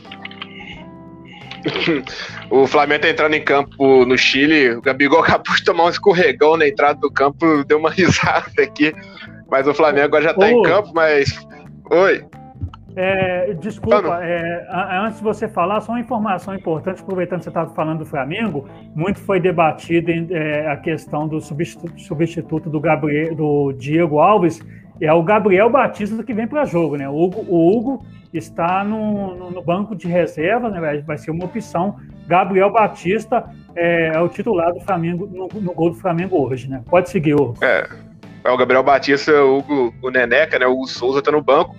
Mas a gente tem que lembrar que os últimos dois jogos entre Flamengo e Fluminense foi vitória do Fluminense, né? O jogo no Campeonato Brasileiro e também o jogo no, no, na fase classificatória do Campeonato Carioca. E o Fluminense é um time muito cascudo, né? O Fernando Luiz falou que o, se tem Fred, tem meio time. Aí você tem o Nenê, você tem outra metade, né? E aí você tem outros bons jogadores. Você tem o Lucas Claro, que tá em fase excepcional desde o ano passado. Você tem Nino também na zaga, que é muito bom jogador. Tem Calegari, que é excelente. É, o Fluminense tem de fato um bom time. O menino Kaique, 17 anos, já vendido já ao Manchester City, tá voando, fez gol na, no último jogo. Então a equipe do Fluminense tem que. A equipe do Flamengo, na verdade, tem que ficar de olho aberto, porque, igual o Fernando Luiz falou, clássico é clássico, tudo mais. É, mas mesmo assim, com, com a diferença do Flamengo, é, é um time de investimento milionário, um time de renda quase que bilionária anual, é, enquanto o Fluminense é um time que está ali se reorganizando ainda, está vendo, está aproveitando o mercado, né? não está fazendo loucura, não está contratando um jogador muito caro, está indo ali buscando um Casares em fim de contrato, buscando um Bobadilha, buscando a Abel Hernandes também em fim de contrato. É uma equipe que está se reforçando da maneira que pode, né? Então, é um jogo que mesmo o Fluminense tendo essa troca de comando técnico, né, o Odair vai pro, pro mundo árabe, chega o Marcão, agora o Roger, o Fluminense continua muito forte, o Fluminense está muito bem. É, é um time extremamente organizado, um time muito cascudo. Então eu acho que essa, essa, essa final de campeonato carioca, para mim, vai ser a mais disputada dos últimos anos. Porque no ano passado o Flamengo tinha um grande favoritismo, era um time muito melhor, e ainda com o Jorge Jesus, que era um treinador que já vinha há muito tempo. É, e no outro ano era o Abel Braga, mas mesmo assim o time do Flamengo era muito superior. Hoje o time do Flamengo eu creio que seja superior, mesmo o time do Flamengo sendo muito bom, o time do Fluminense é um time bom, não é um time que a gente pode falar que é um time mediano, nada, porque se você bota na ponta do lápis é o Marcos Felipe ali, que é um goleiro ok e tudo, hoje o Flamengo com o Diego Alves lesionado, eu creio que o Marcos Felipe seja do mesmo nível do Gabriel Batista, que é, que é quem assumiu essa titularidade, né? O Hugo Souza perdeu esse posto pelo visto, né? Porque hoje, por exemplo, já não vai jogar no jogo da Libertadores. Aí você fazendo uma comparação 11 contra 11, você bota o Isla, que por nome é muito melhor do que o Calegari, mas a fase do Isla não é nada boa. O Rodinei tem uma temporada melhor que o Isla. Eu coloco o Calegari hoje acima do Isla, por exemplo. Eu coloco o Lucas Claro acima dos dois zagueiros do, Flamengo no, no atual momento. É claro que lá na frente você vai ter um Gabigol que hoje é melhor que o Fred, mas o Fred é um jogador que já defendeu a seleção brasileira em Copa do Mundo. Você vai ter o Nenê, que também é muito bom jogador, mas o Arrascaeta é muito melhor do que ele. É, mas o, o Fluminense tem um sistema defensivo muito sólido, tem um time bem construído, tem um atacante que se a bola chegar uma vez para ele vai conseguir fazer o gol. E nessa defesa do Flamengo é difícil a bola chegar só uma vez para o atacante. Então o Fluminense é, chega para mim muito forte. Mas é claro, o Flamengo, se fosse para chegar uma pessoa que agora você tem que colocar o tanto de dinheiro seu em um dos dois times para vencer, eu colocaria no Flamengo. Eu acho que o Flamengo é um time é, melhor do que o Fluminense. Mas é claro, o Fluminense também não é bobo. Para mim é 51, 49, 50,5 contra 49,5. É, porque é um time. São dois times que tem essa diferença no patamar técnico tudo, mas o, o o tático do Fluminense hoje eu vejo como mais equilibrado do que o tático do Flamengo do Rogério Ceni. Ok, Hugo, é, você lembrou muito bem, né? O Fluminense o ano passado venceu uma partida do Flamengo no Campeonato Brasileiro. O Flamengo jogou com os titulares, é, partida valendo três pontos. E aquele período ali foi o momento que o Rogério Ceni ficou mais ameaçado, né? Porque perdeu para o Ceará no Maracanã e logo depois para o Fluminense também no Maracanã, então estremeceu ali a situação para ele. O passe errado ali na, na, saída de bola do Felipe Luiz. A partida estava 1 a 1 né? o Fluminense acabou roubando ali a bola, fazendo o gol da vitória, mas depois o Flamengo acabou se recuperando, né? venceu o Grêmio lá em Porto Alegre, é, venceu uma partida decisiva contra o, o, Internacional no Maracanã, venceu o Corinthians também na reta final, acabou conquistando o título aí do Campeonato Brasileiro de 2020. Mas conforme você falou, essa final promete, né? E no próximo final de semana teremos também o primeiro jogo da final da Taça Rio entre Vasco e Botafogo. A partida será no domingo às 11h05 da manhã no estádio Newton Santos, conhecido também como Engenhão. O técnico Cruz Maltino, Marcelo Cabo, elogiou o fato da sua equipe ter buscado a classificação contra o Madureira no último sábado após ter perdido o primeiro jogo. Né? Para o treinador, disputar a final da Taça Rio em dois jogos será uma boa oportunidade para corrigir alguns erros da equipe, principalmente na defesa. Gabriel, mesmo é, é, esse ano, né, a, sendo considerado aí um troféu, vamos dizer, né, de, de consolação, a Taça Rio deve ser encarada com muita seriedade pelo Vasco e o fato do time ter sinalizado já um entrosamento mais evidente comparado ao seu adversário na final da Taça Rio, coloca o Vasco favorito sobre o Botafogo na conquista do, do título da Taça Rio e também um passo à frente para o, o, início da disputa aí da Série B em relação ao seu adversário? Olha, Leandro, eu imagino que sim. Imagino que o Vasco chega é, como favorito para essa partida. O Botafogo ainda apresenta muitas dificuldades, né? Eu acho que o Vasco chega como favorito até mais pelas deficiências do Botafogo do que propriamente pelas qualidades do Vasco. Você citou, é, eu falar de qualidade do Vasco, você citou a defesa, né, que vem sendo um problema e uma dor de cabeça para o treinador Marcelo Cabo. Eu até conferi aqui antes do programa e a última partida que o Vasco não sofreu gol foi em 21 de fevereiro, ali 0 a 0 contra o Corinthians, na última rodada do Brasileirão é, de 2020, né, que terminou agora em 2021. Então é um problema aí que vai se mostrando crônico e na temporada toda, em todas as partidas do Campeonato Carioca, o Vasco tomou gol. Um, é um problema é, gravíssimo que deve ser consertado sim é, para essa partida do Carioca e principalmente para o Campeonato Brasileiro. Apesar de ser um título secundário, esse da Taça Rio, ser mais, mais importante é, até pelo,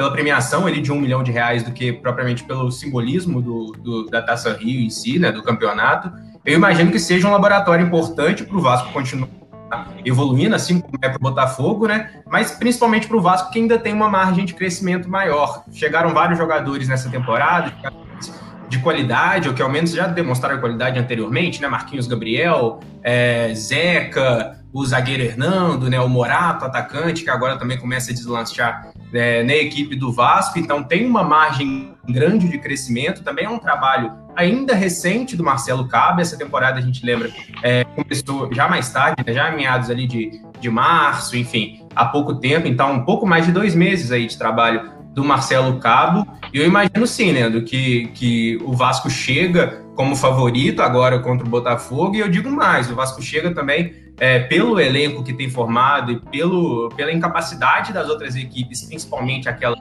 do, do considerado G12 de, de, de, se reforçar, de conseguir investir, é, e pelas, pela, pelos esses reforços do Vasco aí de, de certa qualidade, o Vasco chega para mim como favorito também na Série B, para conseguir essa vaga. É, entre Botafogo, Cruzeiro é, e Vasco, eu apostaria tranquilamente no Vasco é, por conta disso que eu, que eu falei, por todo esse elenco que foi formado, que claro, né, não é um, um comparável aí com, com, o auge do Vasco que a gente via ali há 10, 20 anos atrás, mas para a Série B eu imagino sim que tenha bastante qualidade.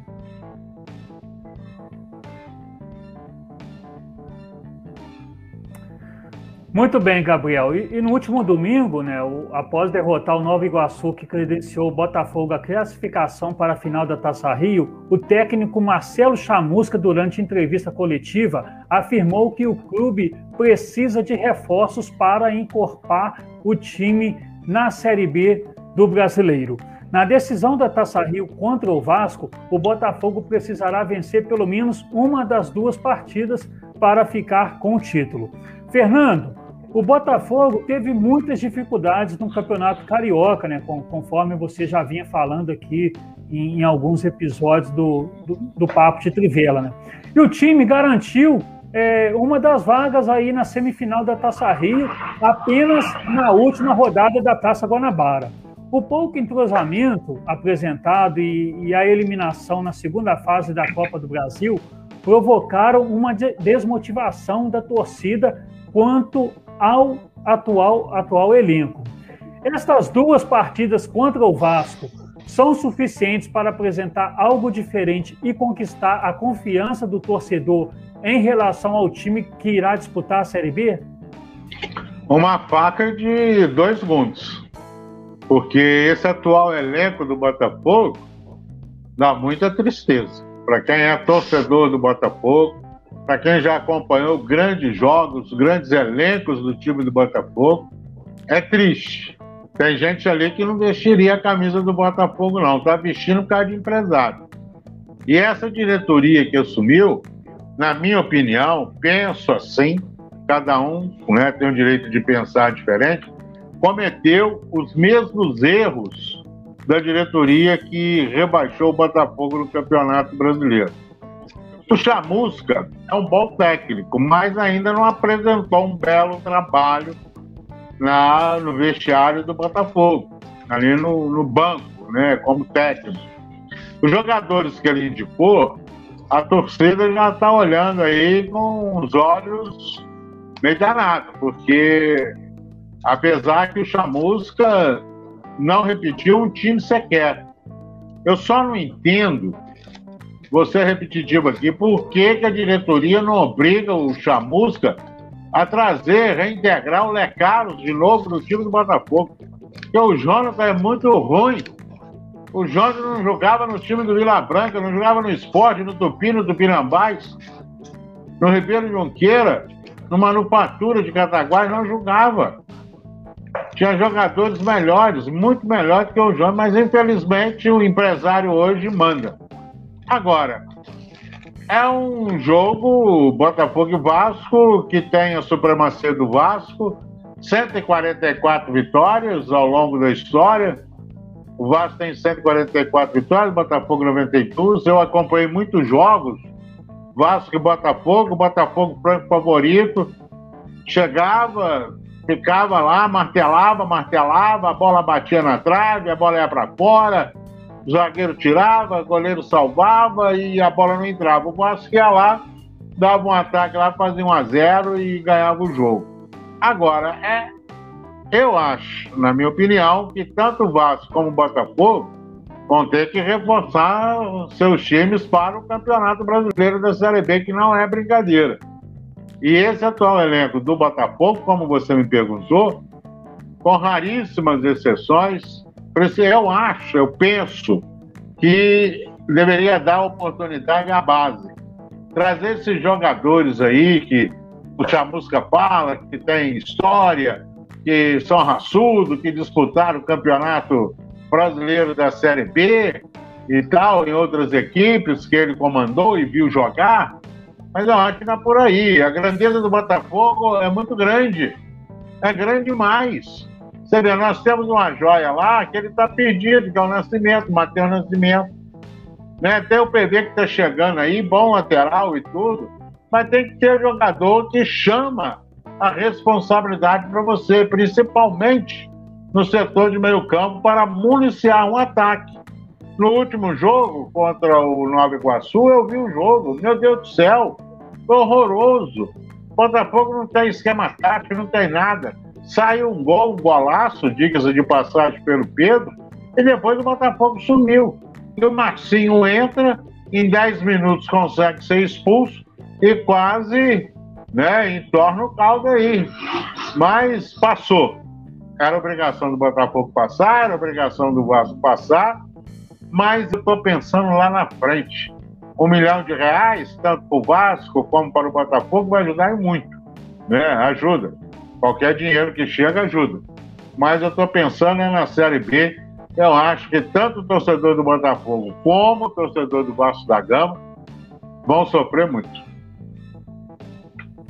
Ok, Fernando. É, antes de eu passar aqui para o Antônio, deixa eu só destacar aqui, porque tem muita gente mandando mensagem para a gente aqui, né, do, do Papo de Trivela. A gente está colocando na tela aqui, na medida do possível, mas tem muita gente que está ouvindo também o programa pelo rádio, então é importante destacar aqui, ó, o Niconias Paulino, que faz parte da nossa equipe de esportes, mandou uma mensagem para a gente, mandou boa noite, falou que está acompanhando lá no nosso programa, né, está assistindo. Um abraço para ele não... lá, né? um abraço para ele.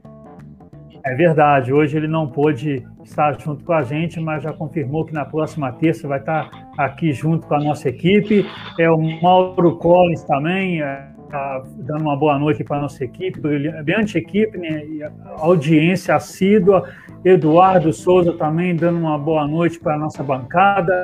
É, o Marco Cravilho, que vem participando aqui com a gente também, falou do Tupi, do, do Tupinambás, que vai ser um clássico aí no, no módulo 2. Se Deus quiser, todos vacinados e quem, quem sabe, né, em breve com torcida. É, destacou aqui também, né, a, a Marlene Silva mandou uma mensagem aqui para a gente, participando, mandou uma boa noite. É, mas deixa eu ver mais quem aqui, ó. Marlene Silva falando do Fluminense, né? Que breve terá um, para ela em breve o Fluminense terá um grande time e também é, falando que a torcida do Vasco pode voltar a ter esperança é, que o time terá dias melhores, né? Segundo ela, está motivada aí, né? Está animada aí com o Vasco, quem sabe, né? Mauro Collins mais uma vez, é, falando aqui do, do nosso programa, é, emocionante, está tá falando aqui, ó, emocionante final da Taça Rio do Paraguai, e colocou Paraguai entre aspas, né? Segundo ele aqui, ó, final da Taça Rio do Paraguai entre Botafogo e Vasco. Ele ainda termina, Fernando, fala assim, ó, que fase, hein? é impressionante, né? Que fase o Vasco Botafogo ficar fora da, da semifinal do Campeonato Carioca, que ficam quatro, e disputar a Taça Rio, e a gente no uma Taça Rio totalmente diferente daquelas anteriores, né? Que, era, que colocava o time na, na final do, do Campeonato Carioca, né? Daqui, Fernando, daqui a 20, 30 anos, né? A gente vai falar, pô, o Vasco ou o Botafogo conquistou a Taça Rio de 2021. Aí quem quem está nascendo hoje, né, quem tem 5, 10 anos, daqui 20 anos mal vai saber, né, como que foi essa Taça Rio do Campeonato Carioca de 2021. Então, é, tá aqui é um regulamento. Um grande abraço. Um regulamento totalmente errado. Pode falar, Fernando. Um regulamento, é um regulamento errado. Eu não concordo. O charme do Campeonato Carioca era a Taça Guanabara, Taça Rio de Janeiro o campeão da Taça Guanabara, como campeão da Taça Rio, chegava lá, disputava a final, aí fizeram esse campeonato, esse regulamento, aprovado pelos dirigentes também, que são culpados. Ridículo o campeonato do Rio de Janeiro, ridículo. É, eu confesso que eu gostava do, do outro formato também, Fernando, assim como você, Com porque os jogos eram mais emocionantes, né? Eram jogos mais, mais decisivos, né? Sem sombra de dúvidas. Aproveito aqui, ó, mandar um grande abraço a todos vocês que estão mandando mensagem aqui para a gente através do nosso programa transmitido no Facebook.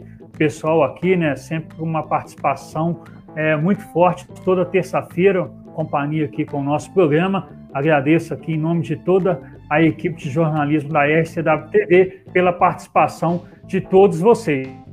Agora vamos para o plantão esportivo com o Antônio Cláudio Rodrigues, que tem informações aí do futebol carioca e também dos jogos que estão acontecendo nesse momento aí pela Taça Libertadores da América. Diga aí, Antônio.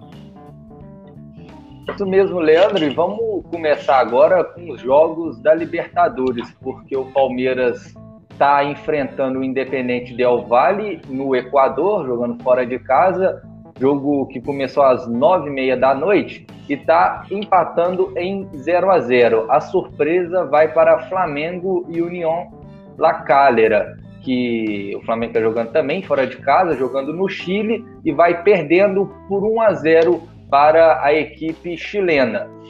E agora, destacando os times do Rio de Janeiro e o Campeonato Carioca, temos aí final do Campeonato Carioca e final da Taça Rio. Começando com final do Campeonato Carioca, não é piada, mas Flamengo, Fluminense e Ferge, a Federação é, de Futebol do Estado do Rio de Janeiro, planejam fazer o segundo jogo, é, segundo não, planejam fazer a, planejam ter público na final do Campeonato Carioca. A informação foi dada pelo jornalista Veneca Zagrande do jornal O Dia. Segundo ele, o Flamengo, Fluminense e a FERJ estão discutindo a possibilidade de haver público no Maracanã. Seria utilizado 30% da capacidade do estádio. É, uma reunião para abordar o assunto deverá ocorrer amanhã, quarta-feira, na sede da FERJ. Ainda não há nada é, sacramentado, nenhuma decisão foi nenhuma decisão foi tomada. Apenas uma ideia que será discutida amanhã. Então aí a gente pode ter o clássico de domingo, de sábado, na verdade, ou da semana que vem, o Fla-Flu, é, com torcida. Passando para o Botafogo, que vai enfrentar o Vasco na decisão da Taça Rio, é, mas acabou que não é a final é, que tem repercutido no Glorioso nos dias de ontem e no dia de hoje. Ontem, a coluna do Anselmo Góes, no jornal O Globo, trouxe uma informação de que dois fundos estrangeiros estariam interessados na compra do Botafogo. Porém, hoje, em declaração ao boletim do CE, do portal Fogão Net, o presidente do clube, Durcésio Melo, negou tal informação. De acordo com ele, essa notícia tem viés político e só atrapalha o clube. Vale lembrar que desde 2019 o Fogão tem tenta se tornar uma SA, ou seja, um clube empresa. Para que essa ideia avance, é necessária a aprovação do Conselho Deliberativo do clube, algo que não aconteceu, é, que ainda não aconteceu. Já o Vasco também é, tem aí como destaque o extracampo, seus bastidores agitados, mas a notícia é boa. O clube pagou 3,7 milhões de reais a cinco credores e evitou o bloqueio no registro de atletas.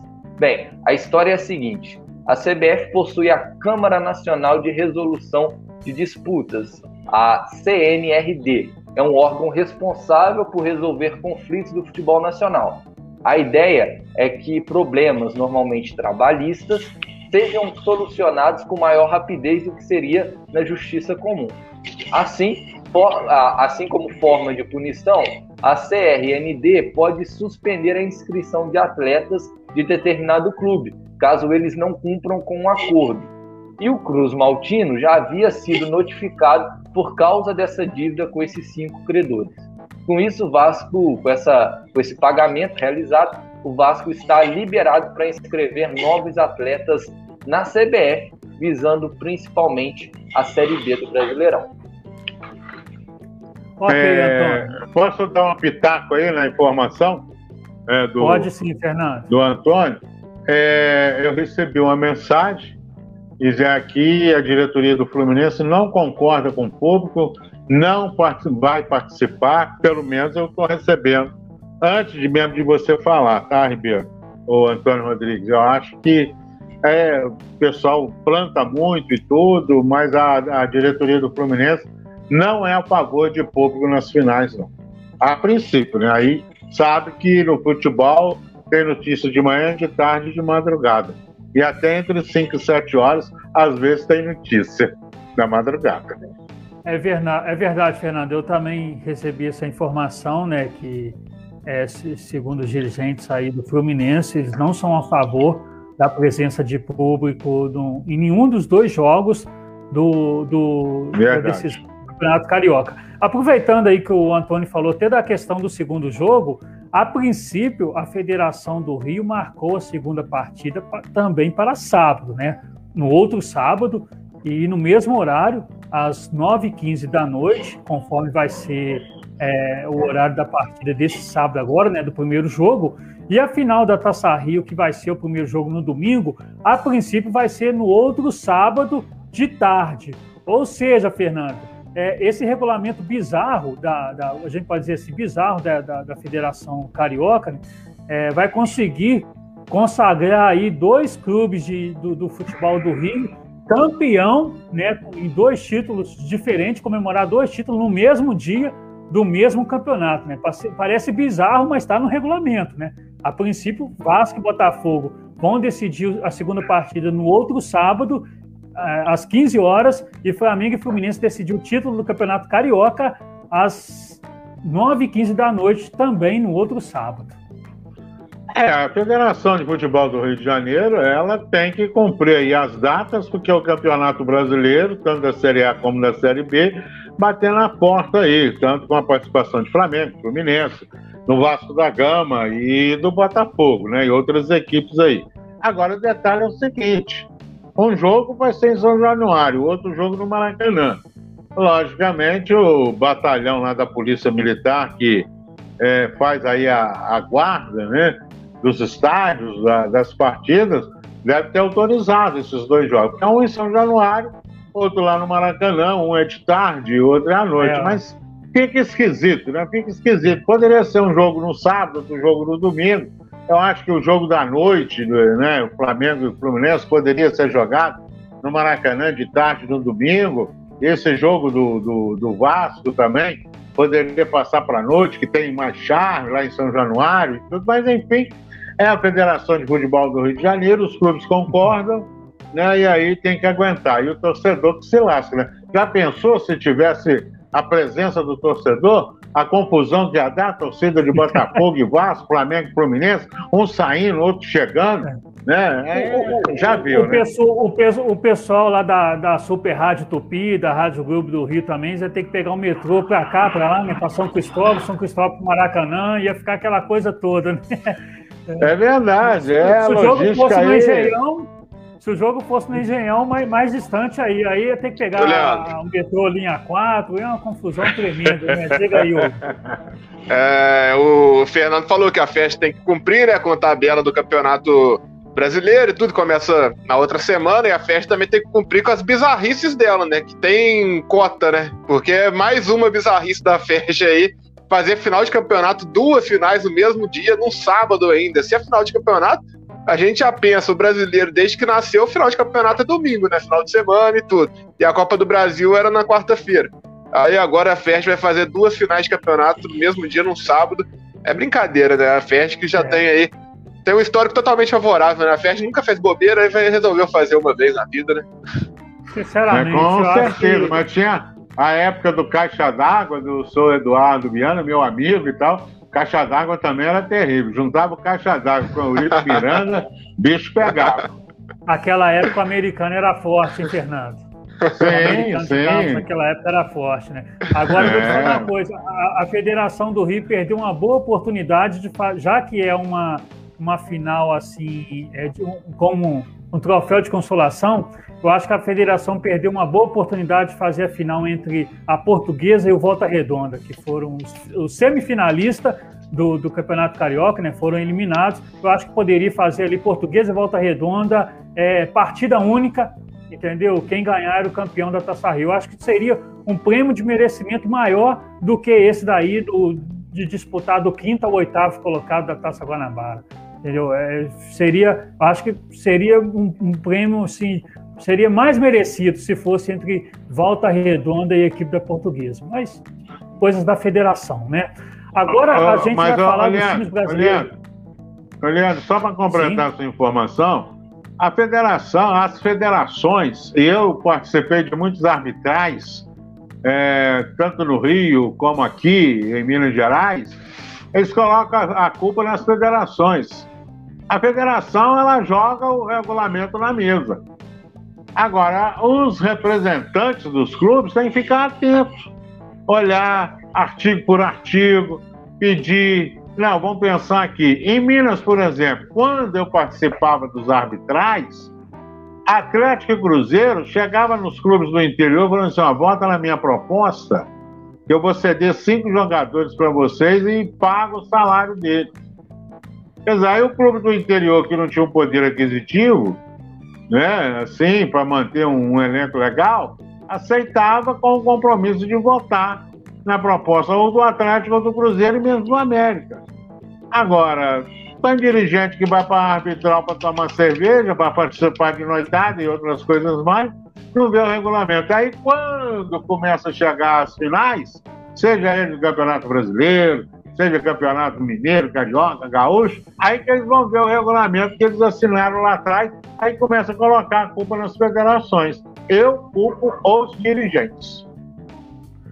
É, bem lembrado isso daí, Fernando. Até porque na, no arbitral aí da, do Campeonato Carioca, né, todos os clubes tiveram é, seus representantes lá na, na, na reunião, né, na, na federação, então, assim, não tem do que reclamar. Os dirigentes são tão culpados, ou talvez até mais, mais culpados do que o, o, os dirigentes lá da, da Federação do Rio de Janeiro. Né?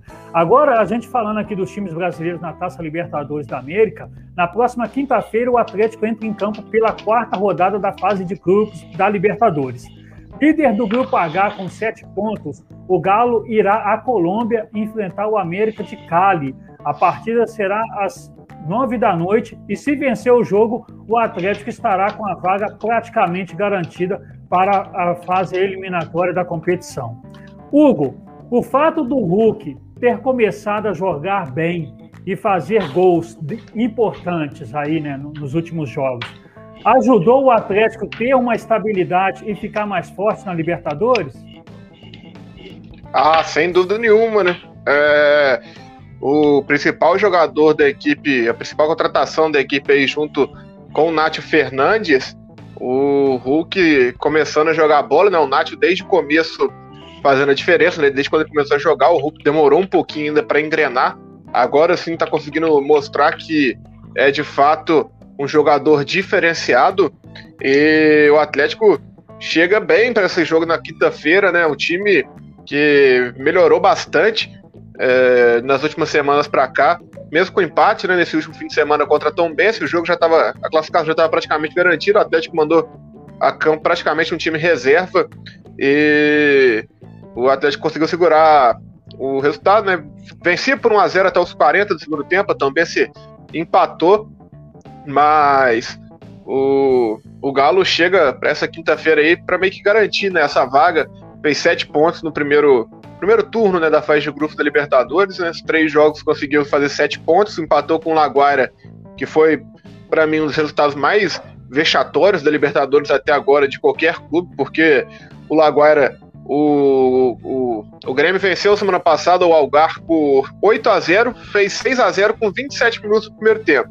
Aí foi por curiosidade, né, o Algar da Venezuela, eu falei assim, deixa eu dar uma olhada aqui nesse time.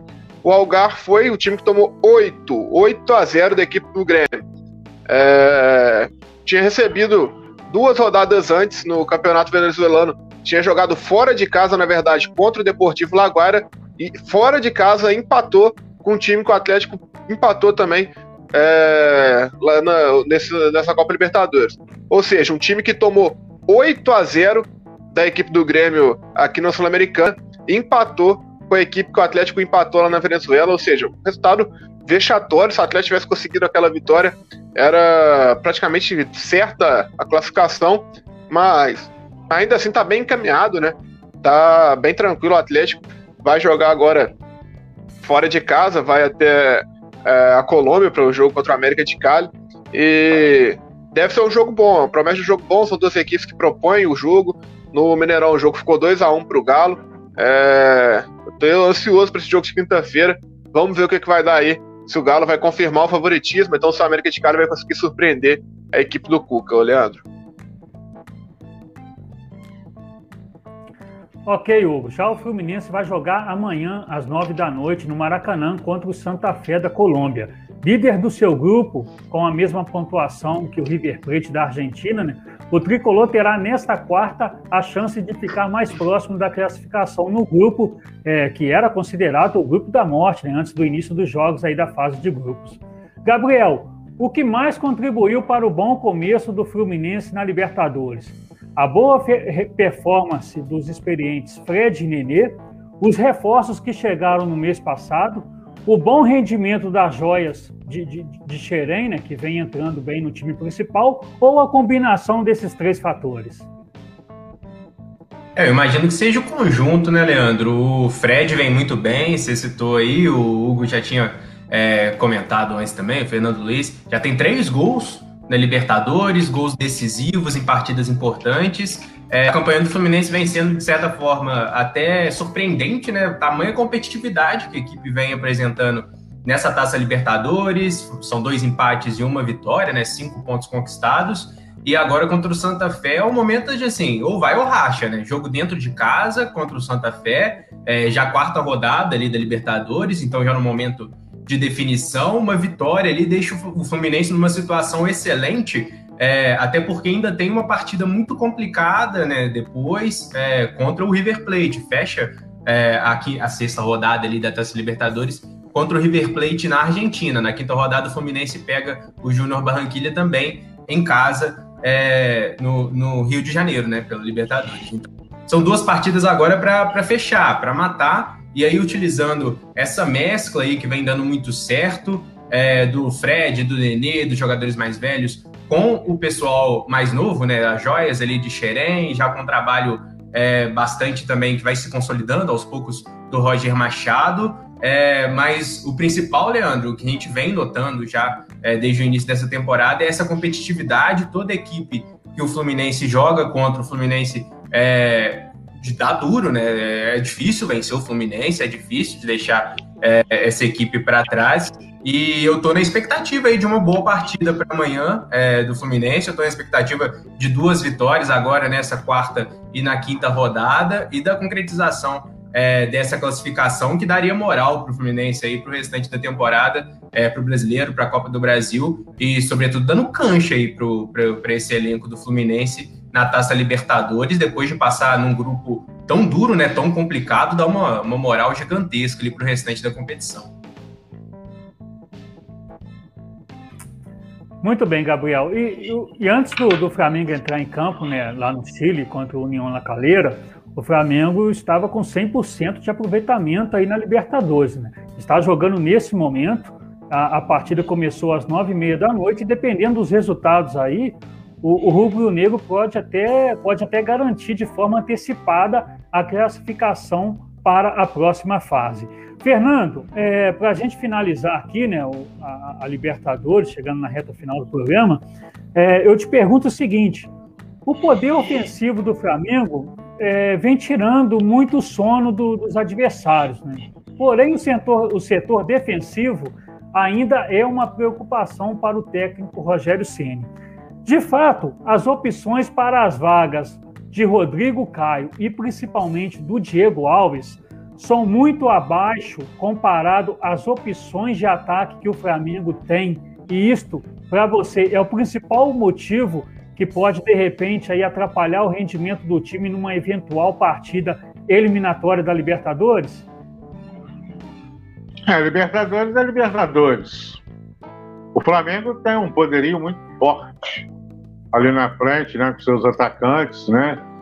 Gabigol, né, o Vitinho, que está voltando, foi contratado a peso de ouro, está é, recuperando, e tem o Pedro, quer dizer, é o time que joga para frente. Agora, o Rogério Senna tem que armar a sua equipe, o ataque lá fazer quatro ou cinco gols e a defesa levar dois, três, não tem problema não. O Santos, na época de Pelé e Coutinho, era assim.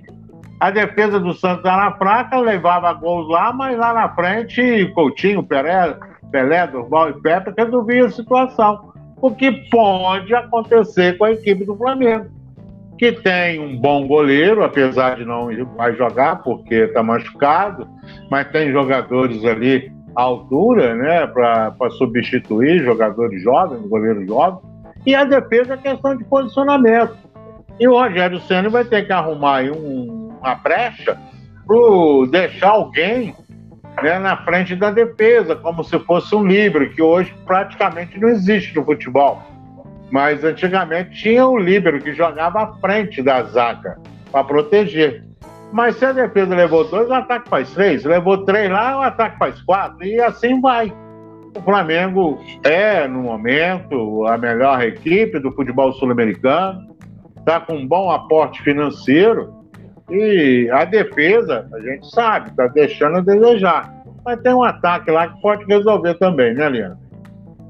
Ah, sem dúvida, Fernando. O ataque realmente é, é, é, um ataque de fazer muito gols, né? Acredito, por exemplo, um jogador como o Pedro, que, que apesar de ter um status de, de titular, mas uma partida decisiva, né? O Flamengo no jogo eliminatório da Libertadores é, com todo mundo em condições, a gente sabe muito bem que o ataque do Flamengo é Bruno Henrique e Gabigol e o Pedro ali como opção para entrar no segundo tempo. E o Pedro, para mim, seria um atacante titular em qualquer um clube do Brasil, fora o Flamengo.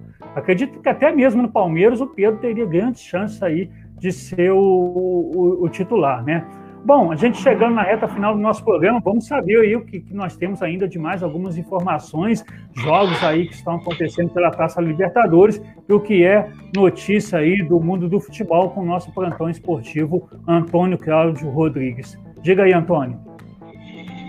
Bem, Leandro, passando pelos jogos da Libertadores, Independente Del Vale e Palmeiras está 0 a 0 e já engatando o jogo do Flamengo com as notícias, com notícias de Flamengo, do Flamengo na Libertadores. A equipe rubro-negra vai perdendo para o União La Calera por 2 a 1 tomou 2 a 0 num gol contra do Ilharão, com aquela velha falha do Flamengo de bola aérea. Ninguém cortou, a bola bateu no Arão e entrou, mas aí o Gabigol acabou é, descontando de pênalti, vai perdendo por 2 a 1 38 minutos do primeiro tempo, também a mesma faixa de tempo corrido para Independente Del Valle e Palmeiras. O Flamengo, pelo com esse resultado no seu grupo, ele é líder com 9 pontos, a LDU é a vice-líder com 4, o União La Calera com esse resultado vai chegando também a 4 e o Velho Sácio tem 3. Então aí segundo, terceiro e quarto colocado, todos perto um do outro. É, LDU e Vélez Sarsfield jogam, é, ainda jogam nessa rodada, então o, a, o Vélez pode chegar a, a seis pontos e virar vice-líder, a LDU pode desgarrar e chegar a sete pontos, encostar no Flamengo, enfim, um, um grupo onde tudo pode acontecer. É, caso o Flamengo consiga vencer hoje, a equipe já garante vaga na próxima fase da Libertadores. Se ganhar e ainda o Vélez e a LDU empatarem nessa rodada, o Flamengo garante a vaga e o primeiro lugar para as oitavas de final da, do torneio continental. Uh, o Flamengo entrou nesse jogo, como vocês já disseram, com Gabriel Batista no gol, no lugar do Diego Alves, porque Diego Alves, Rodrigo Caio Gerson, René e Michael estão fora dessa partida que está acontecendo agora por lesão. Então a equipe rubro-negra entrou em campo com Gabriel Batista no gol. Na zaga, no lugar do Rodrigo Caio, está é, tá jogando o Bruno Viana, que já jogou na última partida da Libertadores. É, no meio, o João Gomes no lugar do Gerson. Além, é claro, da formação tradicional do Flamengo, com Isla na lateral direita, é, Arão jogando zagueiro, Felipe Luiz na lateral esquerda, Diego junto com João Gomes são os volantes, Arrascaeta, Everton Ribeiro, Bruno Henrique e Gabigol. Agora passando para o Galo também na Libertadores, detalhando um pouco mais que vocês já disseram do Galo do grupo do Atlético Mineiro. Primeiro que o Galo embarcou hoje para Barranquilha para disputar o seu jogo na Colômbia sem cinco jogadores. São eles o goleiro Rafael, os meias Zarate e Caleb, esses três lesionados, além do meia atacante Savinho e o zagueiro Bueno, esses fora por opção do treinador Cuca. O Galo vai enfrentar o América de Cali, como já dissemos, na quinta-feira às 9 horas da noite.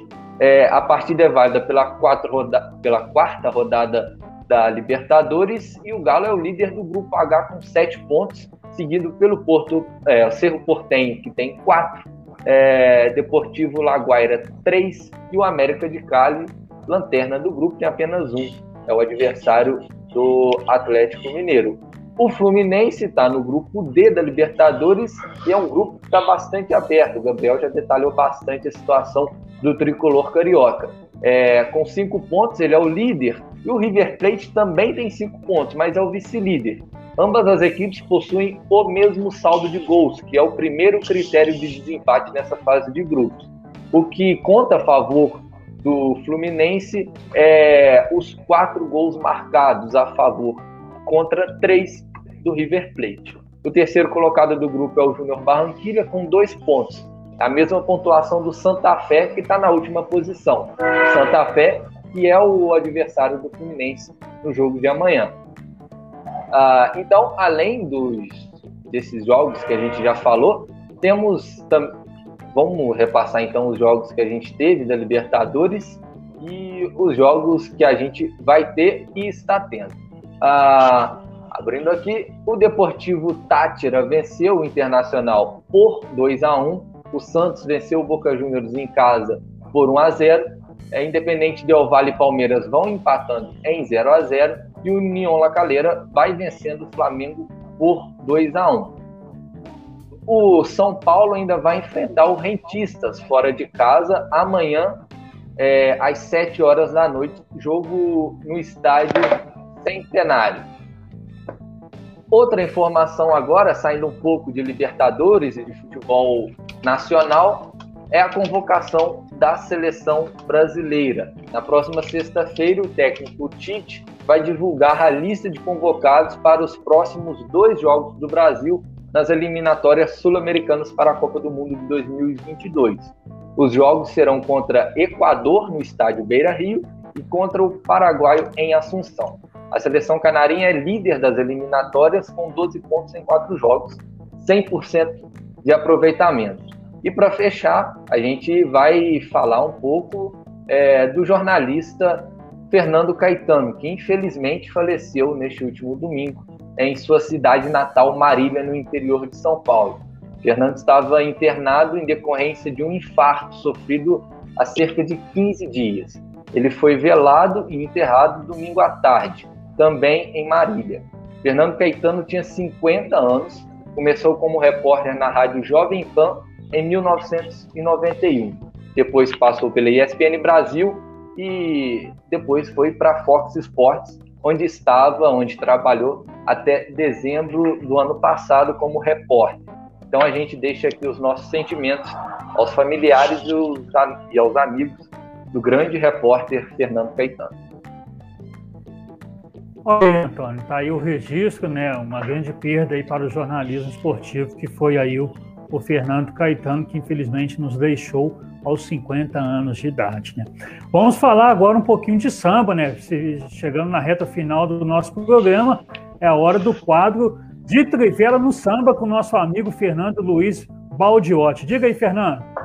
Matando no peito e passando a bola de primeira para o mundo do samba, né? A verdade é essa. Gostaram, né? Olha lá, já tá rindo lá, aquele negócio todo, né? Olha, eu falando de carnaval, falando de samba, é, o Paulo Gustavo, né? Vai ser o enredo, ele que nos deixou agora recentemente, depois de uma luta por causa do Covid, infelizmente partiu. Vai ser um enredo do, da São Clemente, né? O Leandro me passou a informação, obrigado, Leandro.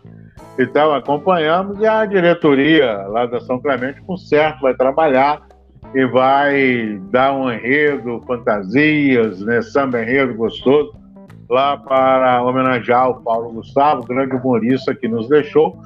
E agora é torcer para que nós tenhamos os desfiles carnavalescos né? não só no Rio, mas em, em outras cidades do Brasil, como aqui também em Juiz de Fora. O Perlingeiro, que é o presidente da Liesa, comemorando aí uma reunião que teve com o prefeito lá do Rio de Janeiro e a parceria envolvendo prefeitura e a com Eduardo Paes, diz ele que provavelmente o carnaval vai ser realizado em fevereiro devido aí às vacinas ele, ele acha, ele acha que pelo organograma aí da, das vacinas chegando no Rio de Janeiro e no mundo inteiro, e no Brasil, 90 milhões de, é, de pessoas estarão vacinando.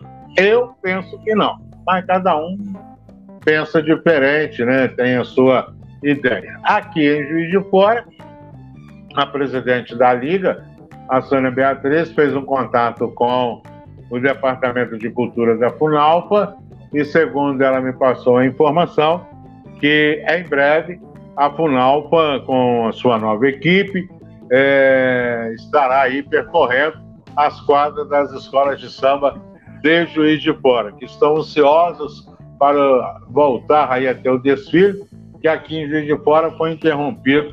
Né? O último desfile, desfile aconteceu no ano de 2017, lá no Parque de Exposições, e o Real Grandeza foi a grande campeã daquele desfile. E agora vamos aguardar aí, né? Que essa pandemia passe, que as vacinas cheguem e que possamos nos aglomerar, porque o samba está fazendo falta, o pagode está fazendo falta, aquele abraço né, do, do brasileiro, né, chegar, abraçar, beijar, está fazendo falta. Mas vamos aí respeitar principalmente as autoridades e vamos combater uh, o Covid-19 que ceifou aí milhares de pessoas pelo Brasil e milhões pelo mundo, né? E o samba não pode parar, o samba não pode morrer. Ok, Fernando, também não vejo a hora aí da gente estar aglomerado, né? Nas festividades, é, falando aí da, aproveitando que você falou do quadro, no quadro de Trivela no Samba, a respeito do enredo São 20 para, a princípio, para o próximo ano, se tiver carnaval, a própria Marlene Silva, nossa telespectadora que é assídua, parabenizou a São Clemente aí pela homenagem ao ator e humorista Paulo Gustavo. A São Clemente, que nos últimos anos fez muitos, muitos desfiles alegres, né? E agora tem aí esse grande desafio, levar para Marquês de Sapucaí o enredo em homenagem ao Paulo Gustavo.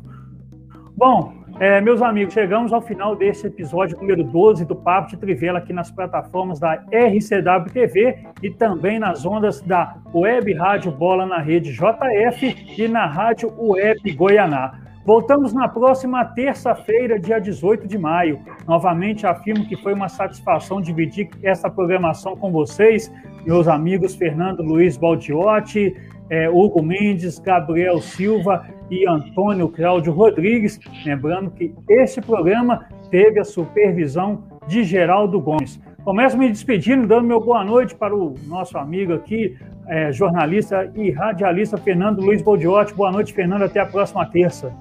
Até a próxima terça, se Deus assim permitir. Boa noite para você, Leandro, para o Hugo, para o Gabriel, para o Antônio Rodrigues, para o nosso Niconias para todos os nossos telespectadores que estão assistindo e estão ouvindo, para aquelas pessoas que mandaram as mensagens, e vamos torcer. Né? Vamos continuar usando máscara, vamos usar o álcool em gel, vamos respeitar o distanciamento, que não está ocorrendo em Juiz de Fora. Hoje eu tive que ir na cidade, né, lá no centro e tal. Olhei lá, muita gente sem máscara, na fila dos bancos aí, ninguém respeitando o distanciamento. Ô, gente, tomou a primeira vacina, tomou a segunda, tem que continuar com o protocolo. Não pode ficar, ah, porque eu tomei a vacina, eu estou curado. Não é assim, não. Ameniza. Ameniza. Tá legal, gente? Boa noite. Alô, Nicolinhas, aquele abraço. Deus conosco. Tá dado o recado, Fernando. Boa noite, meu amigo jornalista Hugo Mendes. Até a próxima terça, mais uma vez. Foi uma imensa satisfação ter você aqui no Papo de Trivela. Eu que agradeço, Leandro. Boa noite para você, Fernando Luiz, para o Gabriel, também para o Antônio, para o Niconias, que hoje está de. Não está de casa, não, né? O Niconias teve que resolver algumas pendências. Ele está acompanhando, não sei de onde que o Niconias está acompanhando. Ele está com o olho no Papo de Trivela e o outro olho no Flamengo e Lacaleira. Mas eu sei que ele está aí ligado aqui na gente. Um forte abraço para todos vocês. É, é isso aí, uma boa semana para todo mundo. É, semana cheia, né? Temos aí decisões de campeonato estadual no final de semana, decisão do campeonato mineiro. É, temos a seleção, seleção não, né? O Comitê Olímpico Brasileiro, né? Preparando para os Jogos Olímpicos de Tóquio. É, foi anunciado hoje que os atletas vão tomar a vacina da Pfizer, né? Que é uma vacina mais aceitada lá fora, né? Para ir para o Japão para disputar os Jogos Olímpicos de Tóquio de 2020. Então, é isso aí. Um forte abraço para todos vocês. A gente se vê na próxima terça. Muito obrigado aí a todo mundo que ficou ligado aqui no Papo de Trivela. Mais uma terça-feira, o Papo de Trivela chegando aí para comentar sobre futebol de Zona da Mata, futebol de Minas Gerais, futebol do Rio, futebol de todo o Brasil e também no mundo. Isso. Ok, se Deus quiser, a gente vai estar junto aí na próxima terça-feira. Meu amigo Gabriel Silva, muito obrigado mais uma vez. Né? Boa noite para você, uma boa semana e que a gente esteja junto aí na próxima terça. Até lá, Gabriel. Até lá, eu que agradeço. É sempre um prazer, prazer participar de Trivela já há algumas semanas. Boa noite a todo mundo que está assistindo a gente, que está ouvindo a gente também é, pelas rádios, né? Leandro, boa noite, Fernando Luiz, Hugo Mendes, boa noite para o amigo aí, estreante, Antônio Cláudio Rodrigues. É, todo mundo aí se manter bem, né? Boa semana a todos. Vamos, vamos aí é, nos manter seguros. Cada semana que passa é uma semana que a gente está mais próxima da nossa, tá mais próxima da nossa vida normal. Então vamos manter o controle aí, vamos ficar de olho nesses jogos que vamos ter durante a semana, restante aí da tabela é, do, da Copa Libertadores, as decisões também é, dos campeonatos estaduais. A gente vai ficar de olho e semana que vem a gente vai comentar tudo, né, Leandro? É, sem dúvida, Gabriel. Bom, gostaria agora de dar meu boa noite para o nosso amigo Antônio Cláudio Rodrigues. Gostaria de dizer que foi uma grande satisfação ter você aqui, Antônio, estreando aqui na nossa programação da, da, da aqui no Papo de Trivela.